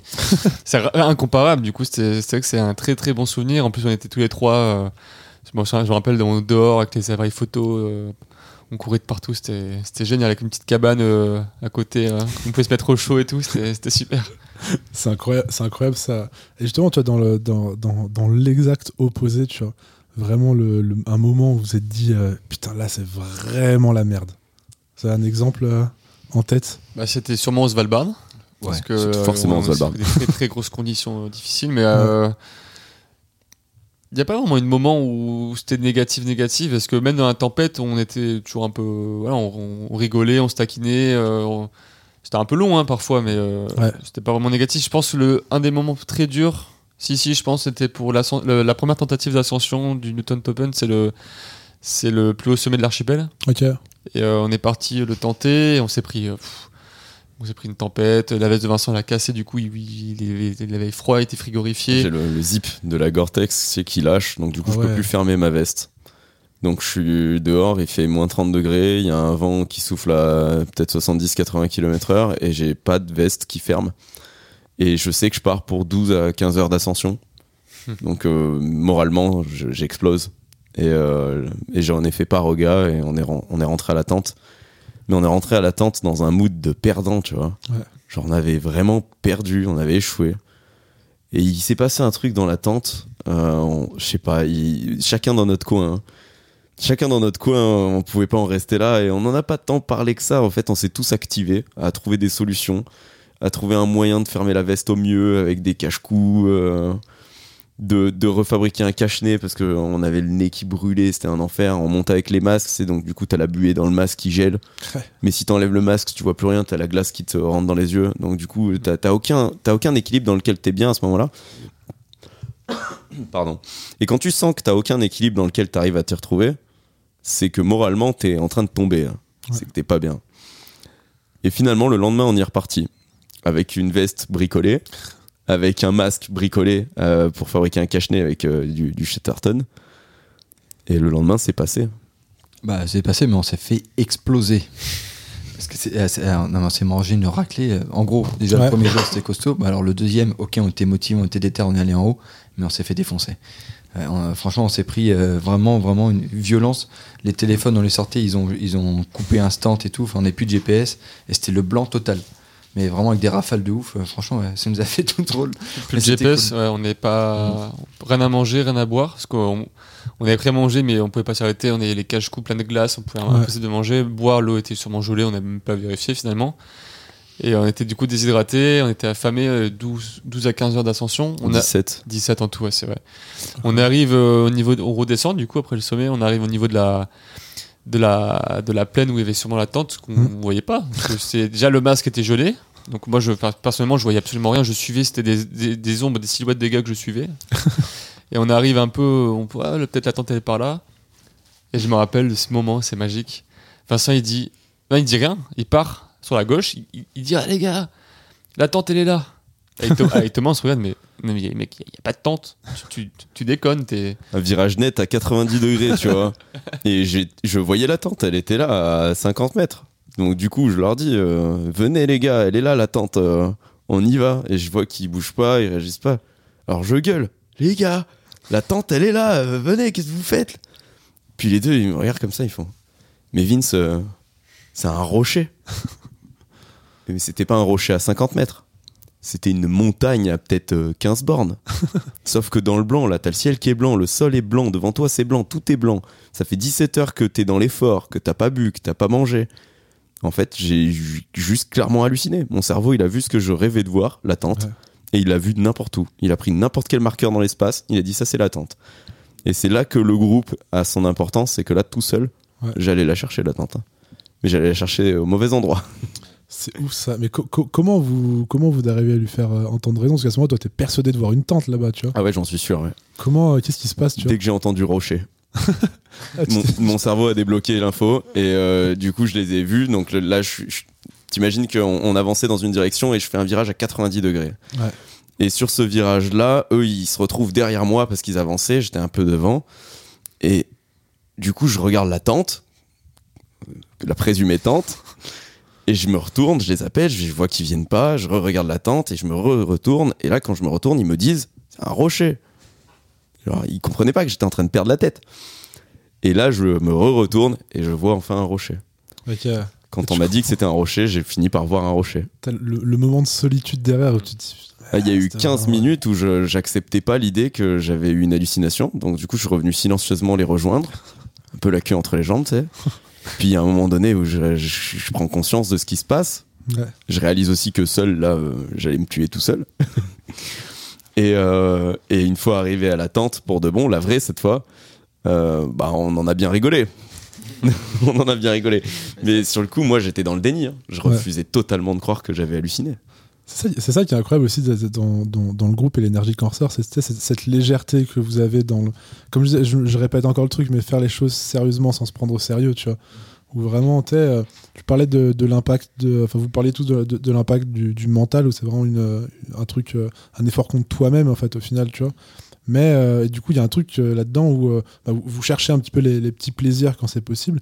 Et surtout, en fait, on a l'impression que vous passez votre temps, pas à vous vanner, mais à rigoler. À faire, et puis, puis surtout, un, un- un- un truc qui ressort, alors, en, en regardant justement la, la, la sais- la première saison d'Arctic Fool, c'est. euh, en fait, vous, vous passez votre temps à faire des conneries, on a l'impression. euh, c'est incroyable. tu sais, Il y, a- il y a un moment où. attends, Il y, a, euh, il y a un passage où vous faites un, vous faites un pari et le perdant doit aller faire des pompes euh, entre ce que vous appelez le, le couloir de la mort, je crois, entre deux. euh, Le canon à neige. entre deux- le canon à neige, c'est ça. ouais. entre, deux, euh, entre deux cabanes, il y a un énorme passage devant où t'as de, t'as de la neige, t'as de la glace. Et c'est euh, c'est incroyable ça. C'est moi qui ai perdu, malheureusement. Et c'est à ce moment-là qu'on a rencontré les Samis. T'imagines la première vision? Non, mais c'est ouais, vraiment ça. Le, ce que j'en retiens, c'est vraiment à la place, je me mais à la place des Samis. Et t'es là, tu vois personne. Et là, tu, tu, vois- tu comme je dis encore une fois, tu, tu vois trois mecs, il y en a un qui est en train de faire des pompes. Alors que t'es. euh, c'est- incroyable. J'aime bien ce que tu dis là, ce que tu as dit, faire des choses sérieuses sans se prendre au sérieux. Ouais. C'est un peu ce qu'on fait clairement. Pour, pourquoi pourquoi, pourquoi euh, se faire chier voilà. Pourquoi Ouais. se faire chier, clairement, je dis, à faire ce qu'on fait si il n'y a pas de plaisir Ouais. Aucun intérêt. Ouais, en fait, vous, on, on a l'impression que c'est vraiment ça. Bah, L'exemple marquant, c'est les colliers de fleurs après quand vous faites une, une, une petite soirée dans la cabane. En fait, tu vois, c'est c'est vraiment ce truc. On, encore une fois, c'est des vacances. euh, On a l'impression que c'est un, camp de vacances. En plus, la, la cabane, ça ressemble un peu au, au cabanon que tu peux avoir dans des, dans des, dans des parcs, des espèces de camping, tu sais, où tu pars en, en colonie de vacances, tu vois, avec des petits lits, machin, tout ça. Ouais, c'est un peu ça. hein. C'est un, peu ça, tu vois. On a vraiment l'impression que c'est des, des pre- presque des adolescents qui partent entre eux, tu vois. Assez bonne ambiance, ouais, comme ça. En tout cas, moi, je me voyerais pas le faire autrement aujourd'hui. Je sais Ouais. qu'on a déjà fait des trucs sérieux, mais ça a commencé dès le début. Hein. Avec Thomas, quand on s'est rencontrés, du coup, avant Isoken, on, on est à deux semaines qu'on se connaît, on, on se fait une sortie montagne quand même. Il faut bien qu'on se rencontre en montagne pour Ouais. de bon. Et on part faire un couloir. Euh, un couloir ici, euh, donc on est en- dans l'hiver. euh, Le couloir, il est plein de neige. Euh, Thomas, il a pas de matériel vraiment d'alpinisme, donc on se dépanne, on prend des trucs à droite à gauche. Il monte finalement sur un couloir d'alpinisme avec des chaussures de moto euh, qui freinent un peu la flotte. Et puis du coup, on, se met en cordée pour, euh, pour un peu avoir cette dynamique, tu sais, d'être attachés les uns aux autres et tout. Et puis bah on n'a pas attendu quoi. Euh, En quelques minutes, euh, il était déjà en train de se jeter volontairement dans le vide pour voir comment on réagit quand euh, quand on dévisse.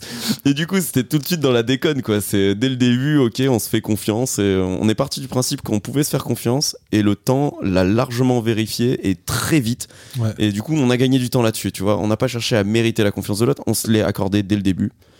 Et ensuite, bah, on s'est rendu compte qu'on avait bien fait.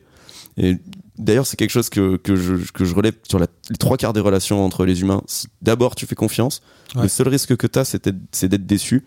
Mais tu ouvres beaucoup plus d'opportunités de, de, de, de créer vraiment ce lien.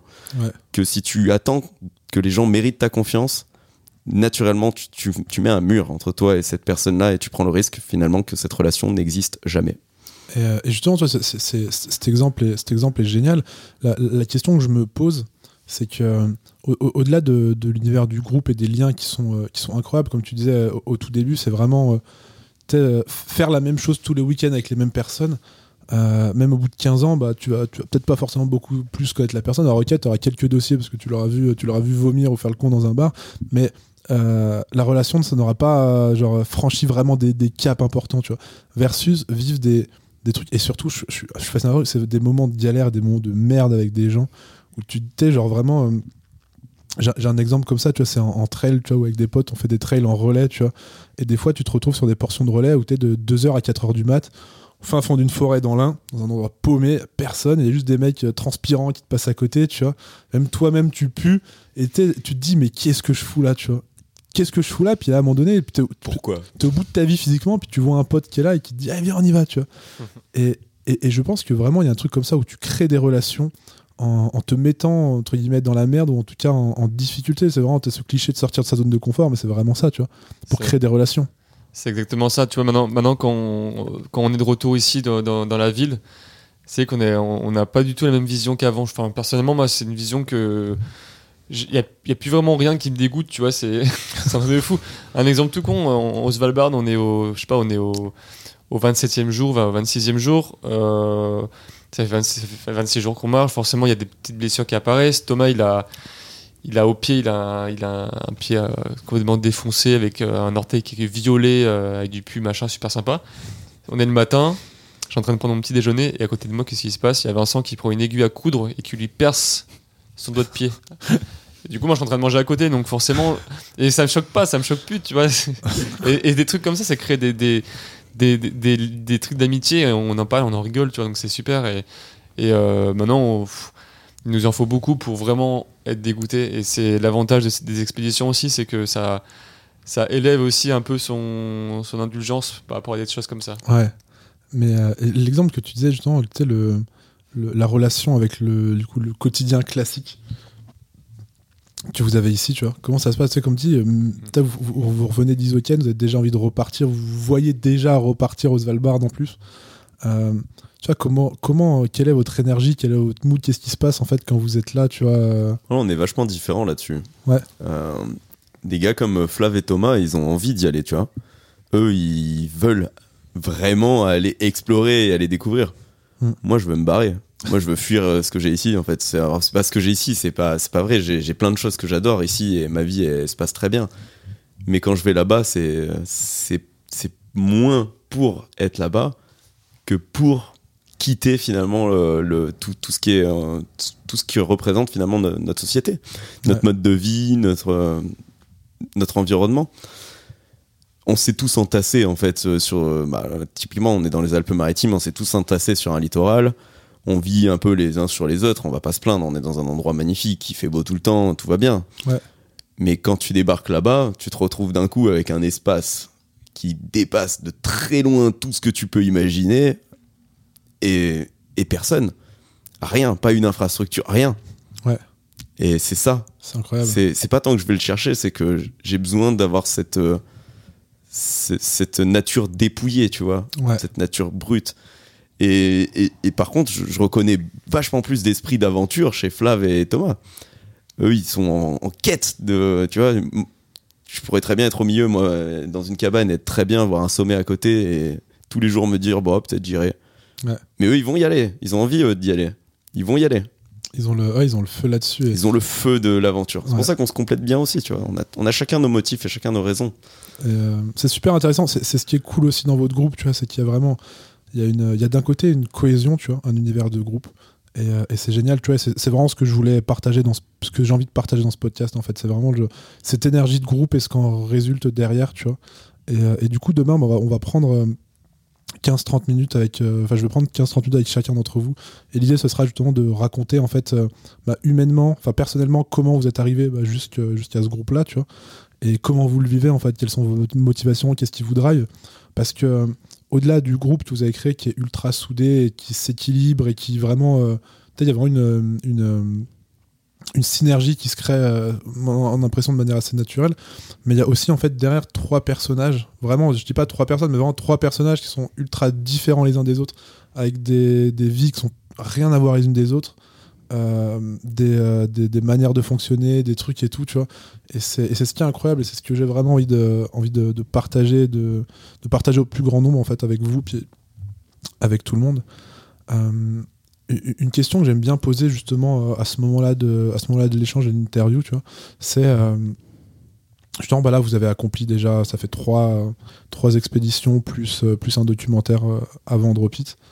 Euh, comment vous voyez l'avenir et quel serait en fait quel est votre un peu votre votre objectif? Je parle pas forcément de, rêve tu vois mais quel est le truc euh, parce que tu vois sans dire euh, j'aimerais euh, j'aimerais faire vraiment telle expédition précisément mais qu'est-ce que vous aimeriez en fait tu vois genre partager réaliser mais d'un point de vue plus euh, peut-être genre je sais pas comment dire genre par rapport au film par rapport au documentaire les diffuser tu vois genre qu'est-ce qui vous fait rêver en fait vraiment aujourd'hui là-dedans? Moi, je, je dirais qu'on on a envie de toucher un, un public large. Et euh, c'est pas tant pour, euh, pour le nombre de vues, tu vois, c'est pas les chiffres qui nous intéressent. Nous, c'est vraiment, comme on disait tout à l'heure, la, la vie de, de la création audiovisuelle qu'on fait. Mm.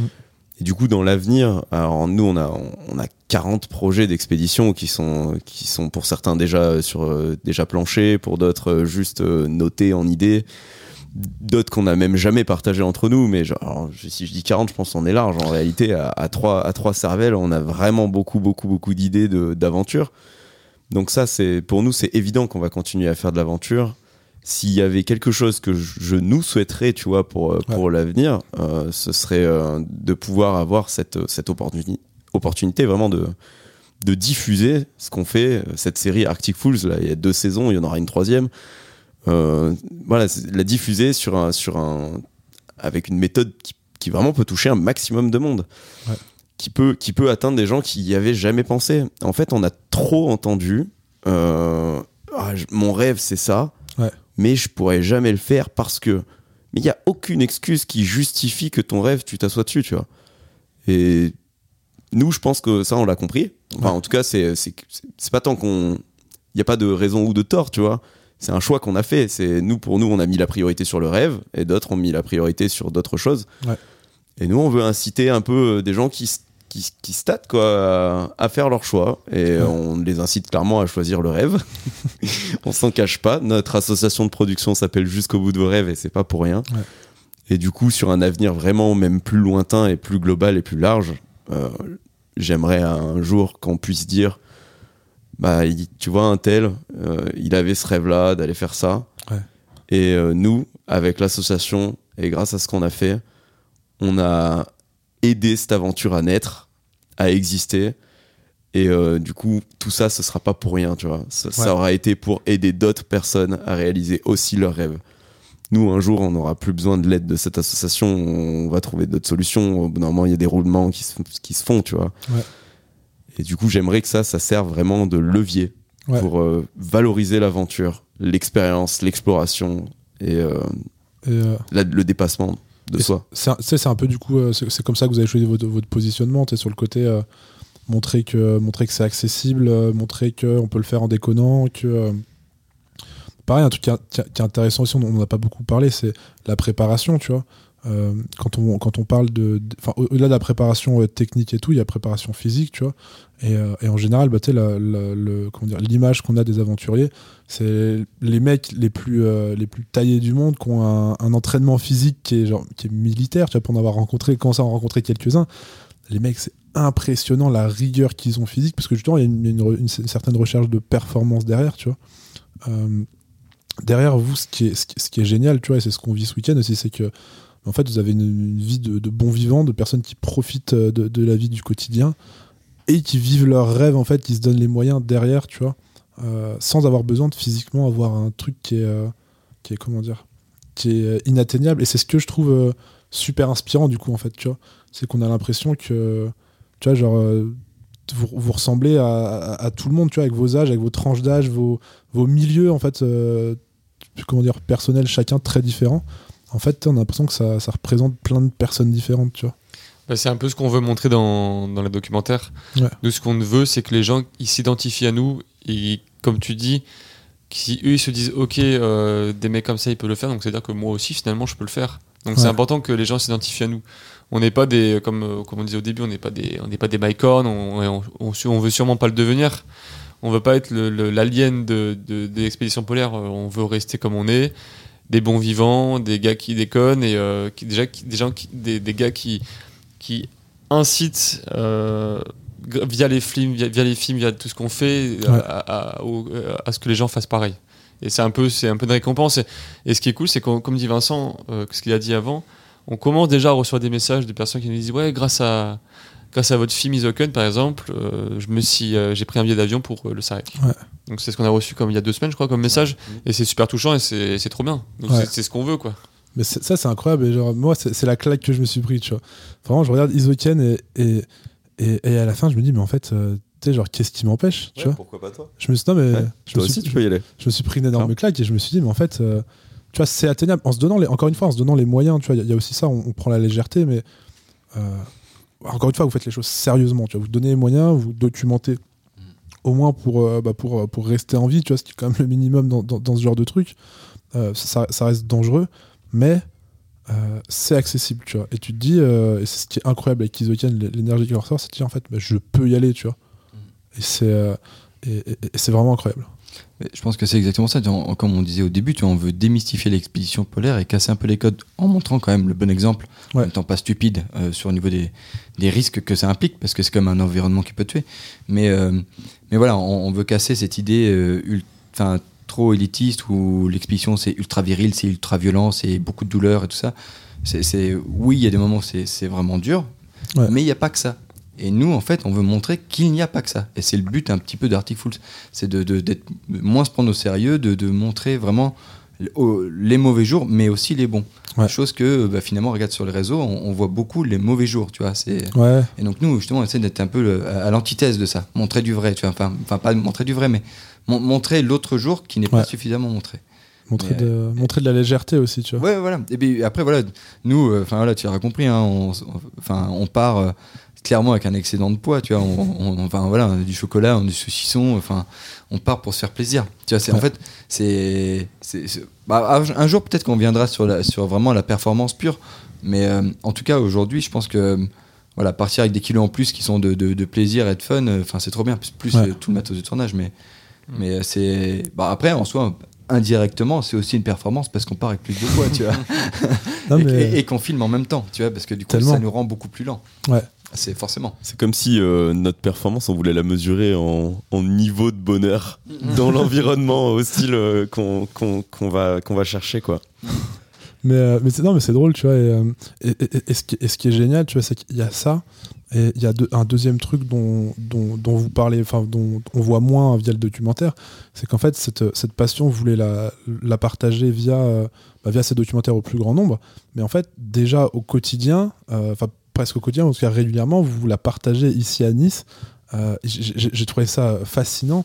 C'est-à-dire qu'en fait, régulièrement, vous allez organiser des, bivouacs euh, à la montagne ou au bord d'une rivière à côté des trucs qui sont accessibles à tout le monde et vraiment vous poussez le délire de c'est possible et tout le monde peut le faire jusqu'au quotidien vous allez chercher des potes et puis des, potes de potes et vous invitez du monde et vous leur montrez que euh, en marchant très peu il n'y a pas besoin de, forcément de faire une, une ascension de, de 4 heures et de monter à 3000 mètres d'altitude pour faire un bivouac hein. tu peux euh, marcher une demi-heure une heure trouver un endroit avec un spot de sunset qui est incroyable n'importe qui peut y aller qui que tu sois sportif ou pas machin tout ça et c'est pas inatteignable. Et tu vis déjà une aventure qui est incroyable parce que t'es es loin de tout.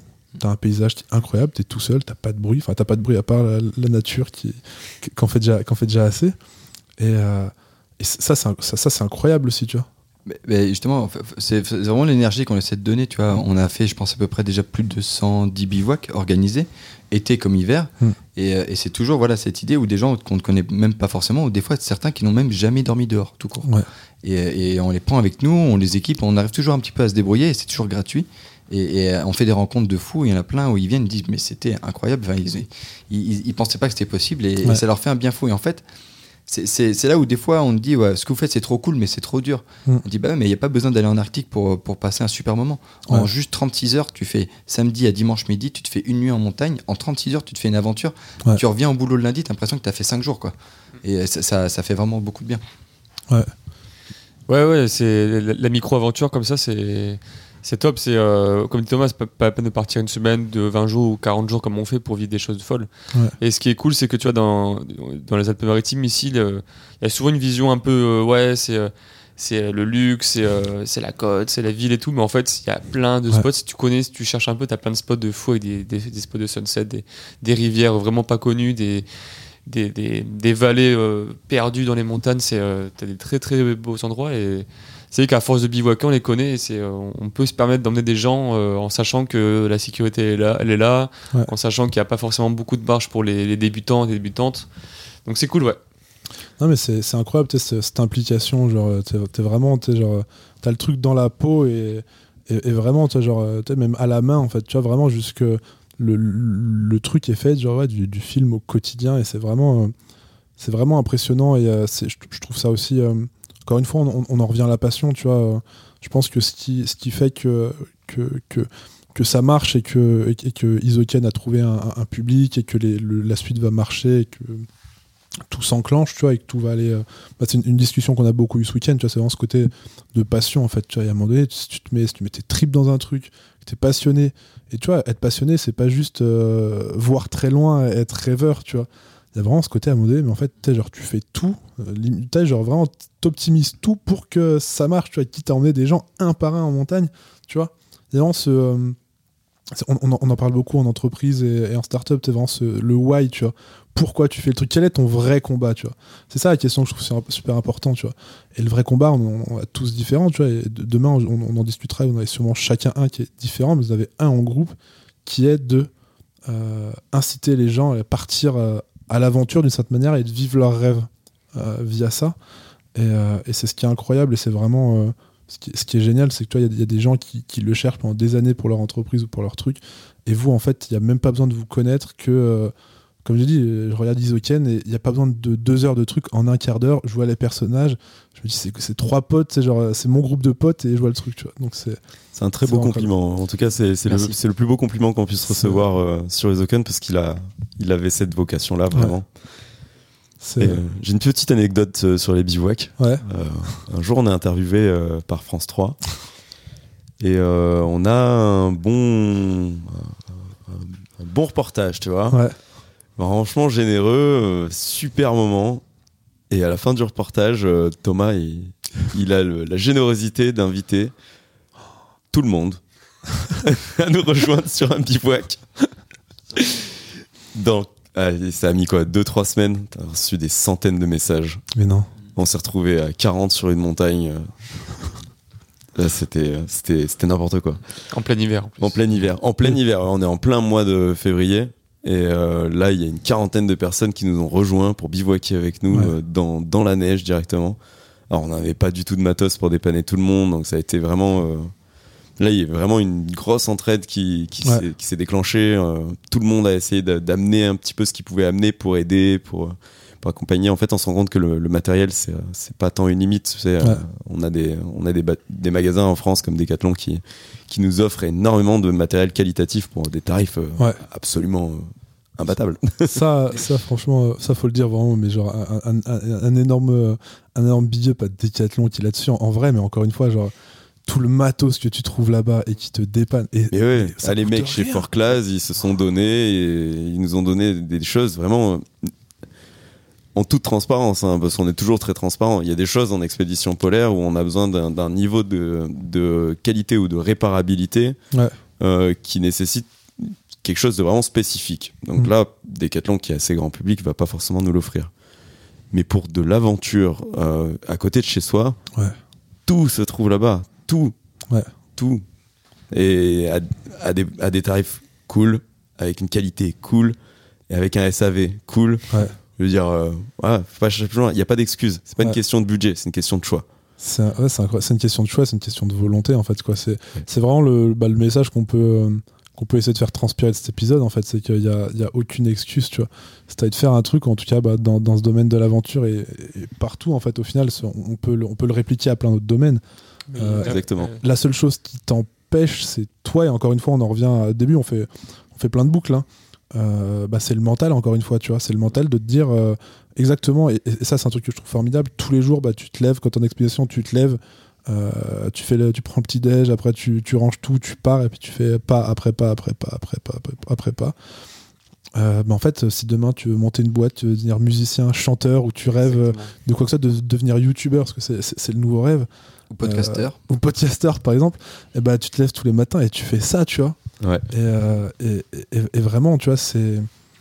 Je, je, je, pense et même je suis persuadé que derrière, en fait, ça paye forcément parce que, comme tu dis, tu véhicules, une, euh, tu véhicules quelque chose, tu vois, t'es passionné, t'es- t'as tes tripes dedans, donc forcément, tu, tu vas en parler, tu vas attirer des gens.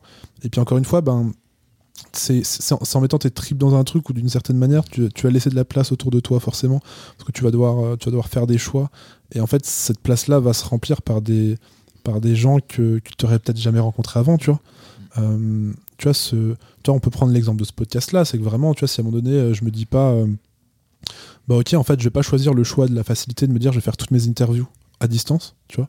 Euh, Il y a plein de podcasts, j'ai des collègues qui font ça et, et- et c'est génial aussi. C'est un choix, tu vois. C'est vraiment un choix personnel parce que quelle est le, telle histoire que tu veux raconter versus en mode, bah, je vais prendre mon petite porte-monnaie tout seul, euh, je vais mettre le plein dans ma bagnole, je vais partir genre cap direction Nice pour me dire, ok, je je vais passer un week-end avec des gars. Parce que vraiment, il y, a il y a une aventure à vivre derrière. Euh, Il y a un, t'as un truc à raconter derrière, tu vois. Et je pense que cette, cette discussion, si on l'avait eu à distance via un ordinateur, euh, bah déjà, ça aurait été très dommage qu'on n'aurait pas fait cette rencontre qui est, qui, qui est- qui est incroyable. Et, euh, et surtout, encore, bah, il n'y aurait pas ce mood-là, tu vois. Il n'y a pas cette proximité. Et moi, je véhicule vraiment un truc, c'est que en tant que podcasteur, tu vois, genre, si je veux raconter votre histoire, il faut que je mette les pieds dans vos bottes, tu vois. Vraiment, et, et tu vois, genre, euh, l'objectif ultime de ce podcast, c'est genre de partir avec des gens, de voir comment ça se passe en expé ou dans leur entreprise ou dans leur sport, et de me dire, en fait, je suis, ok, je, je, peux parler de ce qui, euh, qu'ils vivent parce que je suis à mettre les bottes dedans, encore une fois, tu vois. Et c'est Euh. pour ça que ton podcast va exploser, j'en suis sûr. c'est très singulier. Nous, euh, franchement, on adore. En fait, quand tu parlais de passion et tout dans Ouais. le fait de se lancer, euh, même toi, tu sors aussi de ta zone de confort en te lançant là-dedans. C'est Ouais. une sacrée aventure. Et quand on voit l'énergie que tu mets dedans, euh, enfin, en tout cas, nous, de ce qu'on a vu, franchement, c'est c'est sûr. C'est la parfaite Ouais. analogie, c'est la même démarche. Ouais, Ouais. c'est ça. Bah Oui, écoute, oui. ça me fait euh, ça me fait extrêmement plaisir, les gars. Merci. Et puis bah écoute, euh, je vous donne rendez-vous hein, si ça marche. hein, je reviendrai vous voir. je vous oublierai pas. Euh, et, et- et ouais, non, mais c'est- c'est c'est incroyable, tu vois. Et c'est ce qui est c'est ce qui est drôle, c'est les conversations qu'on qu'on avait hier soir parce que on arrive sur la fin de l'épisode, on peut on, peut raconter on peut raconter d'autres trucs. C'est que euh, déjà en fait quand je prépare l'interview et c'est ce incroyable, ce que je disais tout à l'heure, je dis je dis euh, par message, on s'est même pas appelé à ce moment-là. Mais Thomas dit direct en mode Ouais, ok, viens, viens dormir chez moi, tu vois. Et quand après je l'ai au téléphone pour prévoir le truc, c'est vraiment Ouais, t'inquiète, pas de soucis, tu viens quoi Un jour, deux jours, trois jours, quatre jours Vraiment, tu sais, genre, euh, je pourrais, je pourrais venir, limite, à venir habiter en coloc ici, tu vois. C'est incroyable. Et, euh, et, et- hier soir, encore une fois, quand j'arrive, tu vois, bah, hier c'était l'anniversaire de Thomas, on peut trop souhaiter un joyeux anniversaire. Joyeux anniversaire. Euh, et, et- j'arrive, tu vois, et il y a une, tu, tu fais une soirée d'anniversaire chez toi, tu vois, et justement, tous les liens sont là, et tu regardes, mais sais, du coup, ce qui est drôle, c'est qu'aussi, bah, dans, le même, dans le même ADN que les bivouacs, t'aimes bien inviter des gens et leur dire, invite quelqu'un d'autre si t'as envie, tu vois. Et du coup, il y a plein de gens qui se connaissent pas et qui se disent, bah, toi, tu viens d'où, toi, tu viens d'où, toi, tu viens d'où, tu vois. Il y a- il y, a un mélange qui est, qui est- qui est génial. Et justement, bah, hier, quand j'arrive, euh, euh, on me demande, bah, toi, tu viens d'où? Je fais, bah, moi, je viens d'Annecy. Je fais 7 heures de route pour venir ici. Et comment ça, t'as fait 7 heures de route? Bah, je, fais, Incroyable. je fais 7 heures de route. Pourquoi? Bah, Pour venir faire une interview des gars, en fait, tu vois. Puis du coup, bah, je viens, tu vois. Et c'est. euh, et encore une fois, tu sais, c'est vraiment. euh, c'est comme, c'est comme la confiance que tu disais au début, tu vois. Genre vraiment, genre, donne. Et en fait, si toi, tu fais pas cette démarche de d'ouvrir et de donner, ça marchera jamais dans l'autre sens, tu Au pire, Donc, t'es euh, déçu. vois. Ouais. C'est pas grave. Au pire, t'es déçu, tu vois. Tu et euh, retentes et, et ça, et ça remarche avec d'autres personnes. Des fois, il y a des gens, c'est pas fait pour marcher aussi. hein. c'est ça. C'est- je pense que c'est- c'est plus facile. Thomas, il m'a apporté ça, moi, dans ma vie. Ouais. Il m'a apporté cette, euh, cette énorme souplesse, cette flexibilité absolue Ouais. de se dire, peu importe qu'on connaisse, qu'on connaisse pas, qu'on il y a de la place, il y a pas de place, on peut. Genre Ouais. tout est possible. Avec Thomas, tout est toujours possible. C'est très très rare. Moi, je suis un planificateur. Thomas, il planifie pas lui. Et, euh, et il a vraiment apporté ça. euh, je pense euh, même Flav, Ah oui, oui, plus comme sûr, moi que comme sûr. Thomas à la base. Ouais, c'est vrai que. ouais, pour ça, Thomas, il nous a apporté un truc cool, ouais, c'est Ouais. clair. Bah après, euh, moi, il m'apporte quelque chose, c'est qu'il me calme. Donc c'est bien. Tu vois, mais il m'évite d'être trop bête. Hein, donc c'est cool, tu vois, ça fait le bon mais- équilibre. Il y a vraiment, euh, ouais, il y a- il y, a vraiment un équilibre euh, d'énergie, de mood et de, et de Mm. tempérament dans, dans le groupe qui est impressionnant. Et puis même, je pense que là, ça se voit en fait. Tu vois, vous prenez tous la, la, la parole différemment sur des sujets différents, avec votre manière, tu vois, dans votre posture, dans votre voix, tout ça. Euh, c'est super intéressant et c'est ce qui fait l'équilibre. En fait, c'est la, la richesse du truc. D'ailleurs, pardon, Non, excuse-moi. vas-y, vas-y. Ça, ça me fait penser, tu cette image que tu disais où, où on est une flèche. C'est Ah comme, oui, Où en gros, euh, on est, comme on est un trio, on est une flèche, donc il y a trois angles. Ouais. Et en fait, à tour de rôle, on va prendre la pointe. Ouais. Tu vois, en fonction du moment, de, de, de ce qu'il y a à faire ou autre. Et ça tourne vachement bien, c'est hyper équilibré. Ouais, c'est intéressant. Puis ça revient aussi à, à ce que tu disais tout à l'heure, euh, Flavien, par rapport, au, par rapport au mood, en fait. Tu vois, tu sais que des fois, tu as des moments qui sont down. Et, euh, et dans ce groupe-là, euh, encore une fois, j'adore faire des parallèles avec mes autres invités parce que c'est fascinant, en fait, de, de voir toutes ces personnes qui ont des combats différents, des objectifs différents et qui, euh, et qui en fait, font des trucs. Tu vraiment ce truc en mode on n'a pas le même maillot, mais on a vraiment la même passion, tu vois. Et, la semaine dernière, je rencontrais, je rencontrais Eric Mesnier aussi, qui est un ancien, un ancien secouriste au PGHM. Et, vraiment, je, lui posais cette question parce qu'en fait, bah, en tant que secouriste, tu as, les beaux côtés, c'est un métier qui est ultra prestigieux. Mais t'as ce côté où en fait, bah, t'es 5 dans un hélico. Et en gros, tu, joues vraiment ta vie, tu vois. C'est pas juste, euh, tu te fais une balade en hélico. Alors de temps en temps, tu vas, chercher quelqu'un qui s'est foulé la cheville en randonnée et c'est tranquille, tu vois. C'est ce qu'ils appellent la bobologie et, et c'est ok, tu vois. C'est le jeu. Mais des fois, tu vas vraiment chercher. Donc là, c'est beaucoup moins drôle. Des mecs qui sont blessés ou juste des corps dans des endroits euh, vraiment hors d'atteinte ou juste t'approcher en hélico, tu prends d'énormes risques. Et, euh, et en fait, t'as ces mecs ou gens qui prennent l'hélico, ces mecs et ces femmes qui sont dans l'hélico et en fait, tu te regardes, t'es là, tu vois, et il y a des moments, il me dit, bah écoute, euh, non, vraiment, c'est euh, caca culotte, tu vois, tu sais que t'es pas bien. Mm. Et en fait, peut-être, il y a ce partage entre dire ce que vraiment tu ressens parce qu'il faut le désamorcer et ce passage où tu te dis, ok, là, faut que je prenne ma responsabilité, j'ai pas peur parce que si moi j'ai peur, peut-être que lui, en fait, il a peur et qu'il ose pas le dire. Mm. Mais si moi je dis que j'ai peur, lui, ça va le, il, va se soulager de ça aussi et dire, bah en fait, moi aussi j'ai peur. Mhm. Et du coup, t'es c'est contagieux. C'est vrai qu'accepter la peur, en discuter, l'embrasser, vraiment, il faut lui faire un gros câlin à la peur, quoi. Quand la peur, elle est là, c'est pour te dire euh, attention, Ouais. analyse la situation et vois comment tu peux euh, rationaliser ta peur. Mais il faut pas l'éliminer. Si tu l'écoutes pas, tu, tu vas mourir trop, Ouais. trop tôt. Il, faut, il, faut, il faut pouvoir vraiment entendre ce sentiment, euh, le laisser te prendre Ouais. et sentir pourquoi, pourquoi j'ai peur, en parler. Parce que, comme tu l'as dit très bien, euh, on n'est pas, on est rarement seul à avoir peur. Non. Ouais. Souvent, il suffit juste de le débloquer, de, de le dire. Moi, j'ai peur. Et, et toi Ouais. et, et ça aide. Et une fois que tu as analysé la situation, bah voilà, tu tranches. C'est rationnel, c'est pas rationnel. Et 90% du temps, c'est pas rationnel. Ouais, la peur, c'est un moteur. C'est clairement un moteur parce que celui qui n'a pas peur, il fait des erreurs et ça peut coûter, ça peut être grave. Ouais. Je sais que, enfin, clairement, quand on- avant de partir euh, au Svalbard, la première, la troisième expédition, la veille, j'ai pas dormi, j'étais terrorisé, Ouais. j'avais peur de tomber dans une crevasse. Je sais que Thomas c'était pareil, c'était sa Ouais. plus grande Vincent aussi. Et l'ours. Cauchemar. De tomber dans une crevasse qu'on a quand même traversé 17, 17 euh, ou 18 glaciers, avec des crevasses en dessous. Donc, euh, on était conscient qu'on allait quand même franchir des, des, des ponts de neige, des crevasses, des, des crevasses. Et c'était vraiment la peur de tomber dans, dans un gouffre comme ça, abyssal. Ça, et Ouais. euh, aussi de se faire attaquer par un ours polaire. Et la peur aussi de devoir tuer l'ours polaire. Ouais. C'est clairement un truc qu'on voulait pas. Et si, si on devait faire ça, c'était la fin de l'expé. Et, et c'était un gros, une grosse remise en question aussi, je pense. Donc c'est la peur, c'est un, un très bon moteur. Et du coup, il faut se poser, comme dit Vincent, il faut se poser et dire ok, euh, j'ai peur, t'as peur, c'est normal. Mais c'est normal. Et euh, on va faire avec. Et on va, faire, on va tout faire pour éviter ça. Ouais. Donc, du coup, on se pose des bonnes questions. Et de ouf. Et c'est là aussi un peu une part d'ego. Tu vois, si Ouais. tu veux faire le bonhomme, tu Ouais. dis non, non, moi j'ai pas peur, je suis un aventurier, j'ai pas peur. Ouais, Ouais. ouais. Ouais, ouais. Mais non, Non, mais- c'est- c'est pas vrai, tu vois.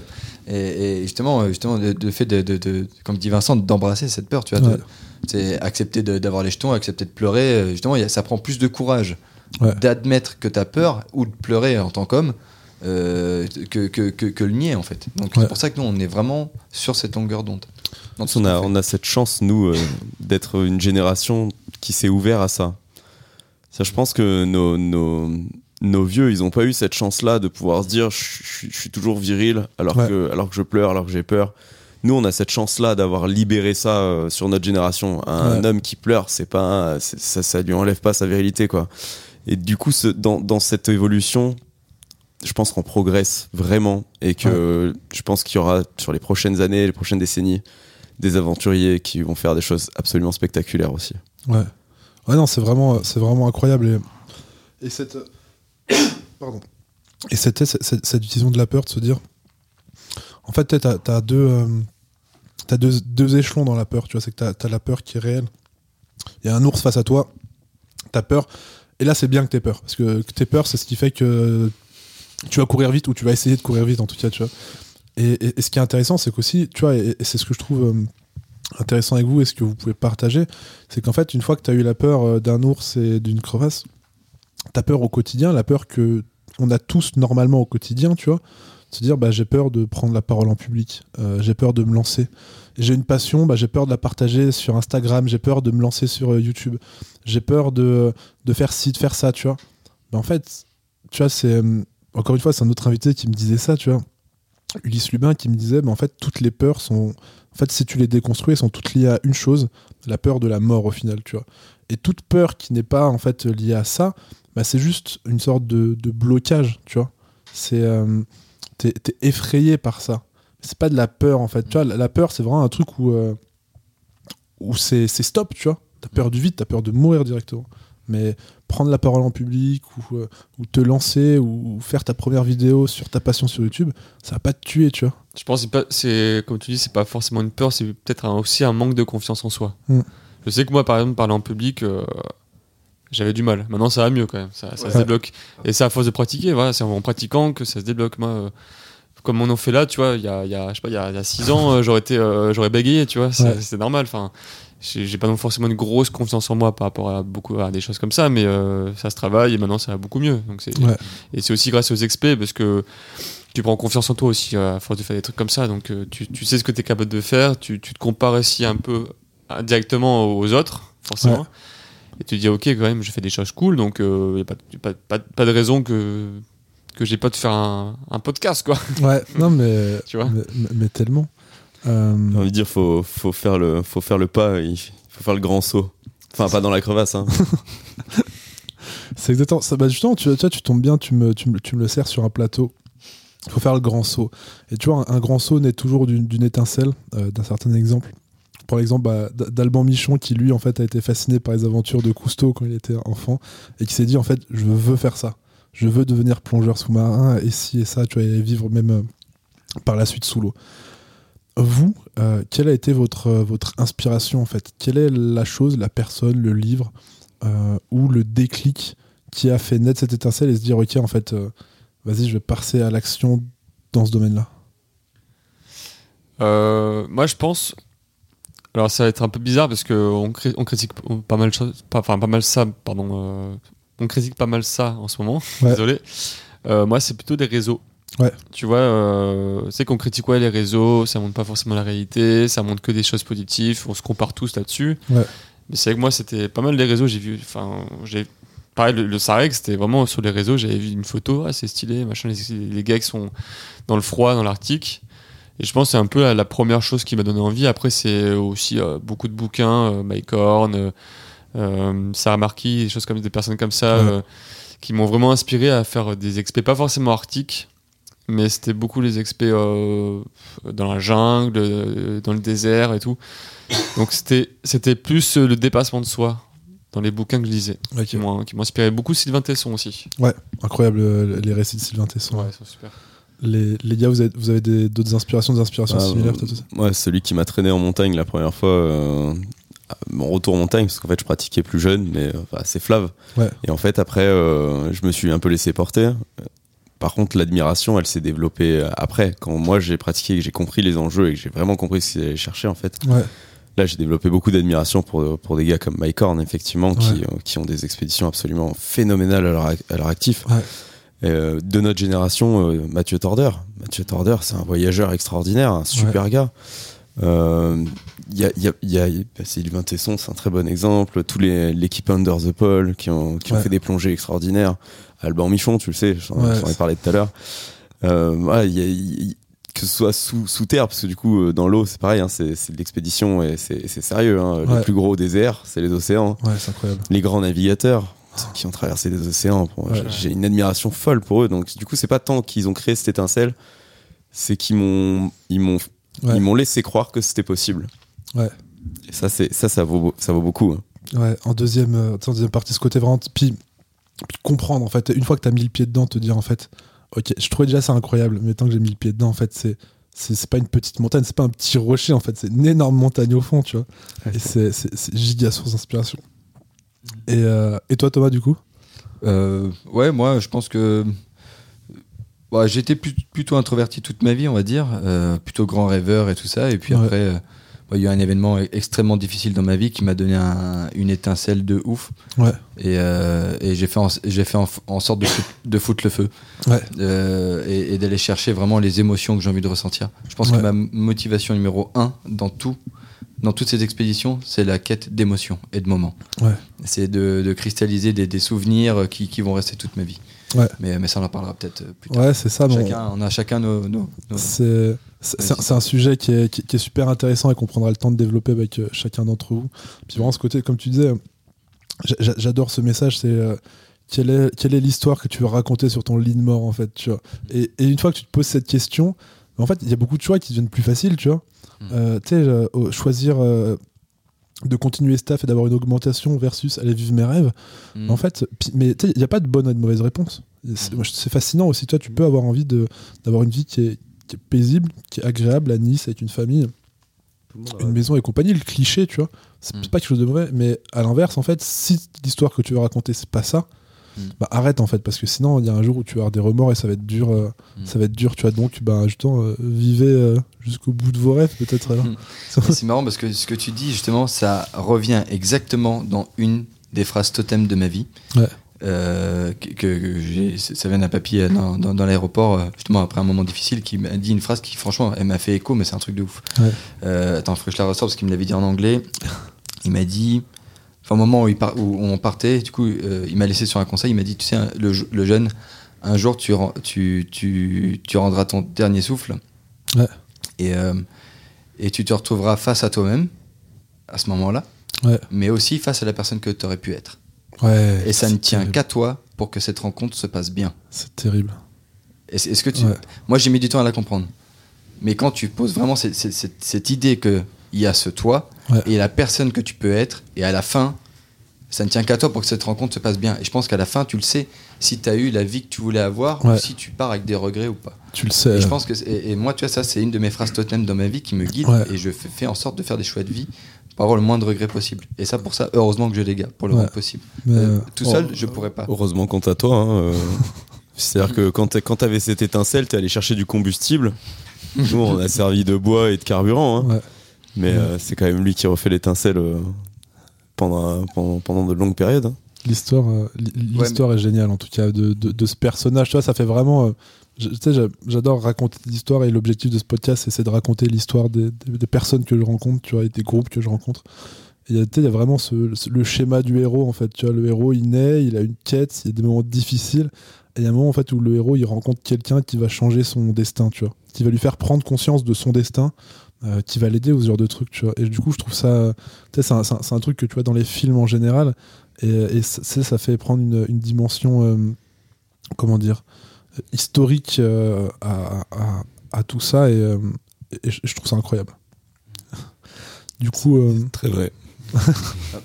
Voilà, tout ce que je peux dire, c'est que la Ouais. vie est pleine de surprises. c'est ça. Laisser, euh, bah, c'est, je pense, la, la- la morale qu'on peut, qu'on peut essayer de tirer de, de- de cet épisode et de, de cette rencontre, en fait, au-delà de ça, tu vois, euh, pour, euh, pour clôturer là-dessus, c'est vraiment euh, cette notion de, bah, de, de laisser de la place, en fait, à un moment donné. Si tu veux changer des choses, faut faire de la place aussi dans ta vie, tu vois. Laisser de la place aux choses et donner des, une chance aux gens, donner confiance enfin, par la confiance, par le test. Comme on dit, tu vois, il y a- si un groupe comme ça peut naître en quelques mois et vivre une aventure qui est, pour beaucoup de gens, peut être juste l'aventure d'une vie, tu vois. Un rêve- même pour certaines personnes, c'est un rêve. Tu vois, euh, je pense que, je pense que, comme encore une fois, et puis tout le monde peut le faire, en fait. Tout le monde peut vivre ses rêves. Euh, il faut s'en donner les moyens. Et, euh, c'est un super message que vous faites passer, que vous essayez de distribuer au plus grand nombre. Donc, euh, bah, merci les gars pour ça, c'est d'utilité publique. Euh, Merci vraiment à toi d'avoir fait le, le chemin jusqu'à nous. Euh, Ouais. C'est un immense plaisir de, de discuter avec toi. Bah, merci Carrément. à vous les gars, merci pour votre temps, merci pour votre implication dans ce podcast. Euh, merci pour ce week-end aussi, merci pour tout, c'est vraiment, c'est vraiment un plaisir. Bah, merci à toi. Merci à toi pour, Écoute. tout- pour toute ton énergie. et passe une bonne soirée. On n'a pas fini. Hein. On n'a on pas On euh, fini la soirée. on, va, on, va, on va profiter après ça et surtout on va encore passer une, une journée ensemble demain et je vous donne rendez-vous bah, justement euh, par la suite pour euh, bah, l'échange avec chacun de ces trois personnages. Yes. Et je pense que ça va encore être un, un- un gros moment et j'ai vraiment hâte en fait de- d'en savoir plus sur, bah, sur les personnes qui sont derrière ce groupe. Donc je vous invite sur ces aventures aussi également par la suite. Merci à toi l'aventurier d'être resté jusqu'au bout de cet épisode. N'hésite pas à laisser 5 étoiles sur ta plateforme de streaming préférée et à partager ce podcast sur les réseaux sociaux. Si l'épisode t'a plu, je t'invite également à aller découvrir nos autres invités. Pour aller plus loin, tu peux aussi t'abonner à la newsletter, me suivre sur LinkedIn ou Instagram. Tous les liens sont dans la description. Merci encore à toi et je te dis à bientôt pour de nouvelles aventures.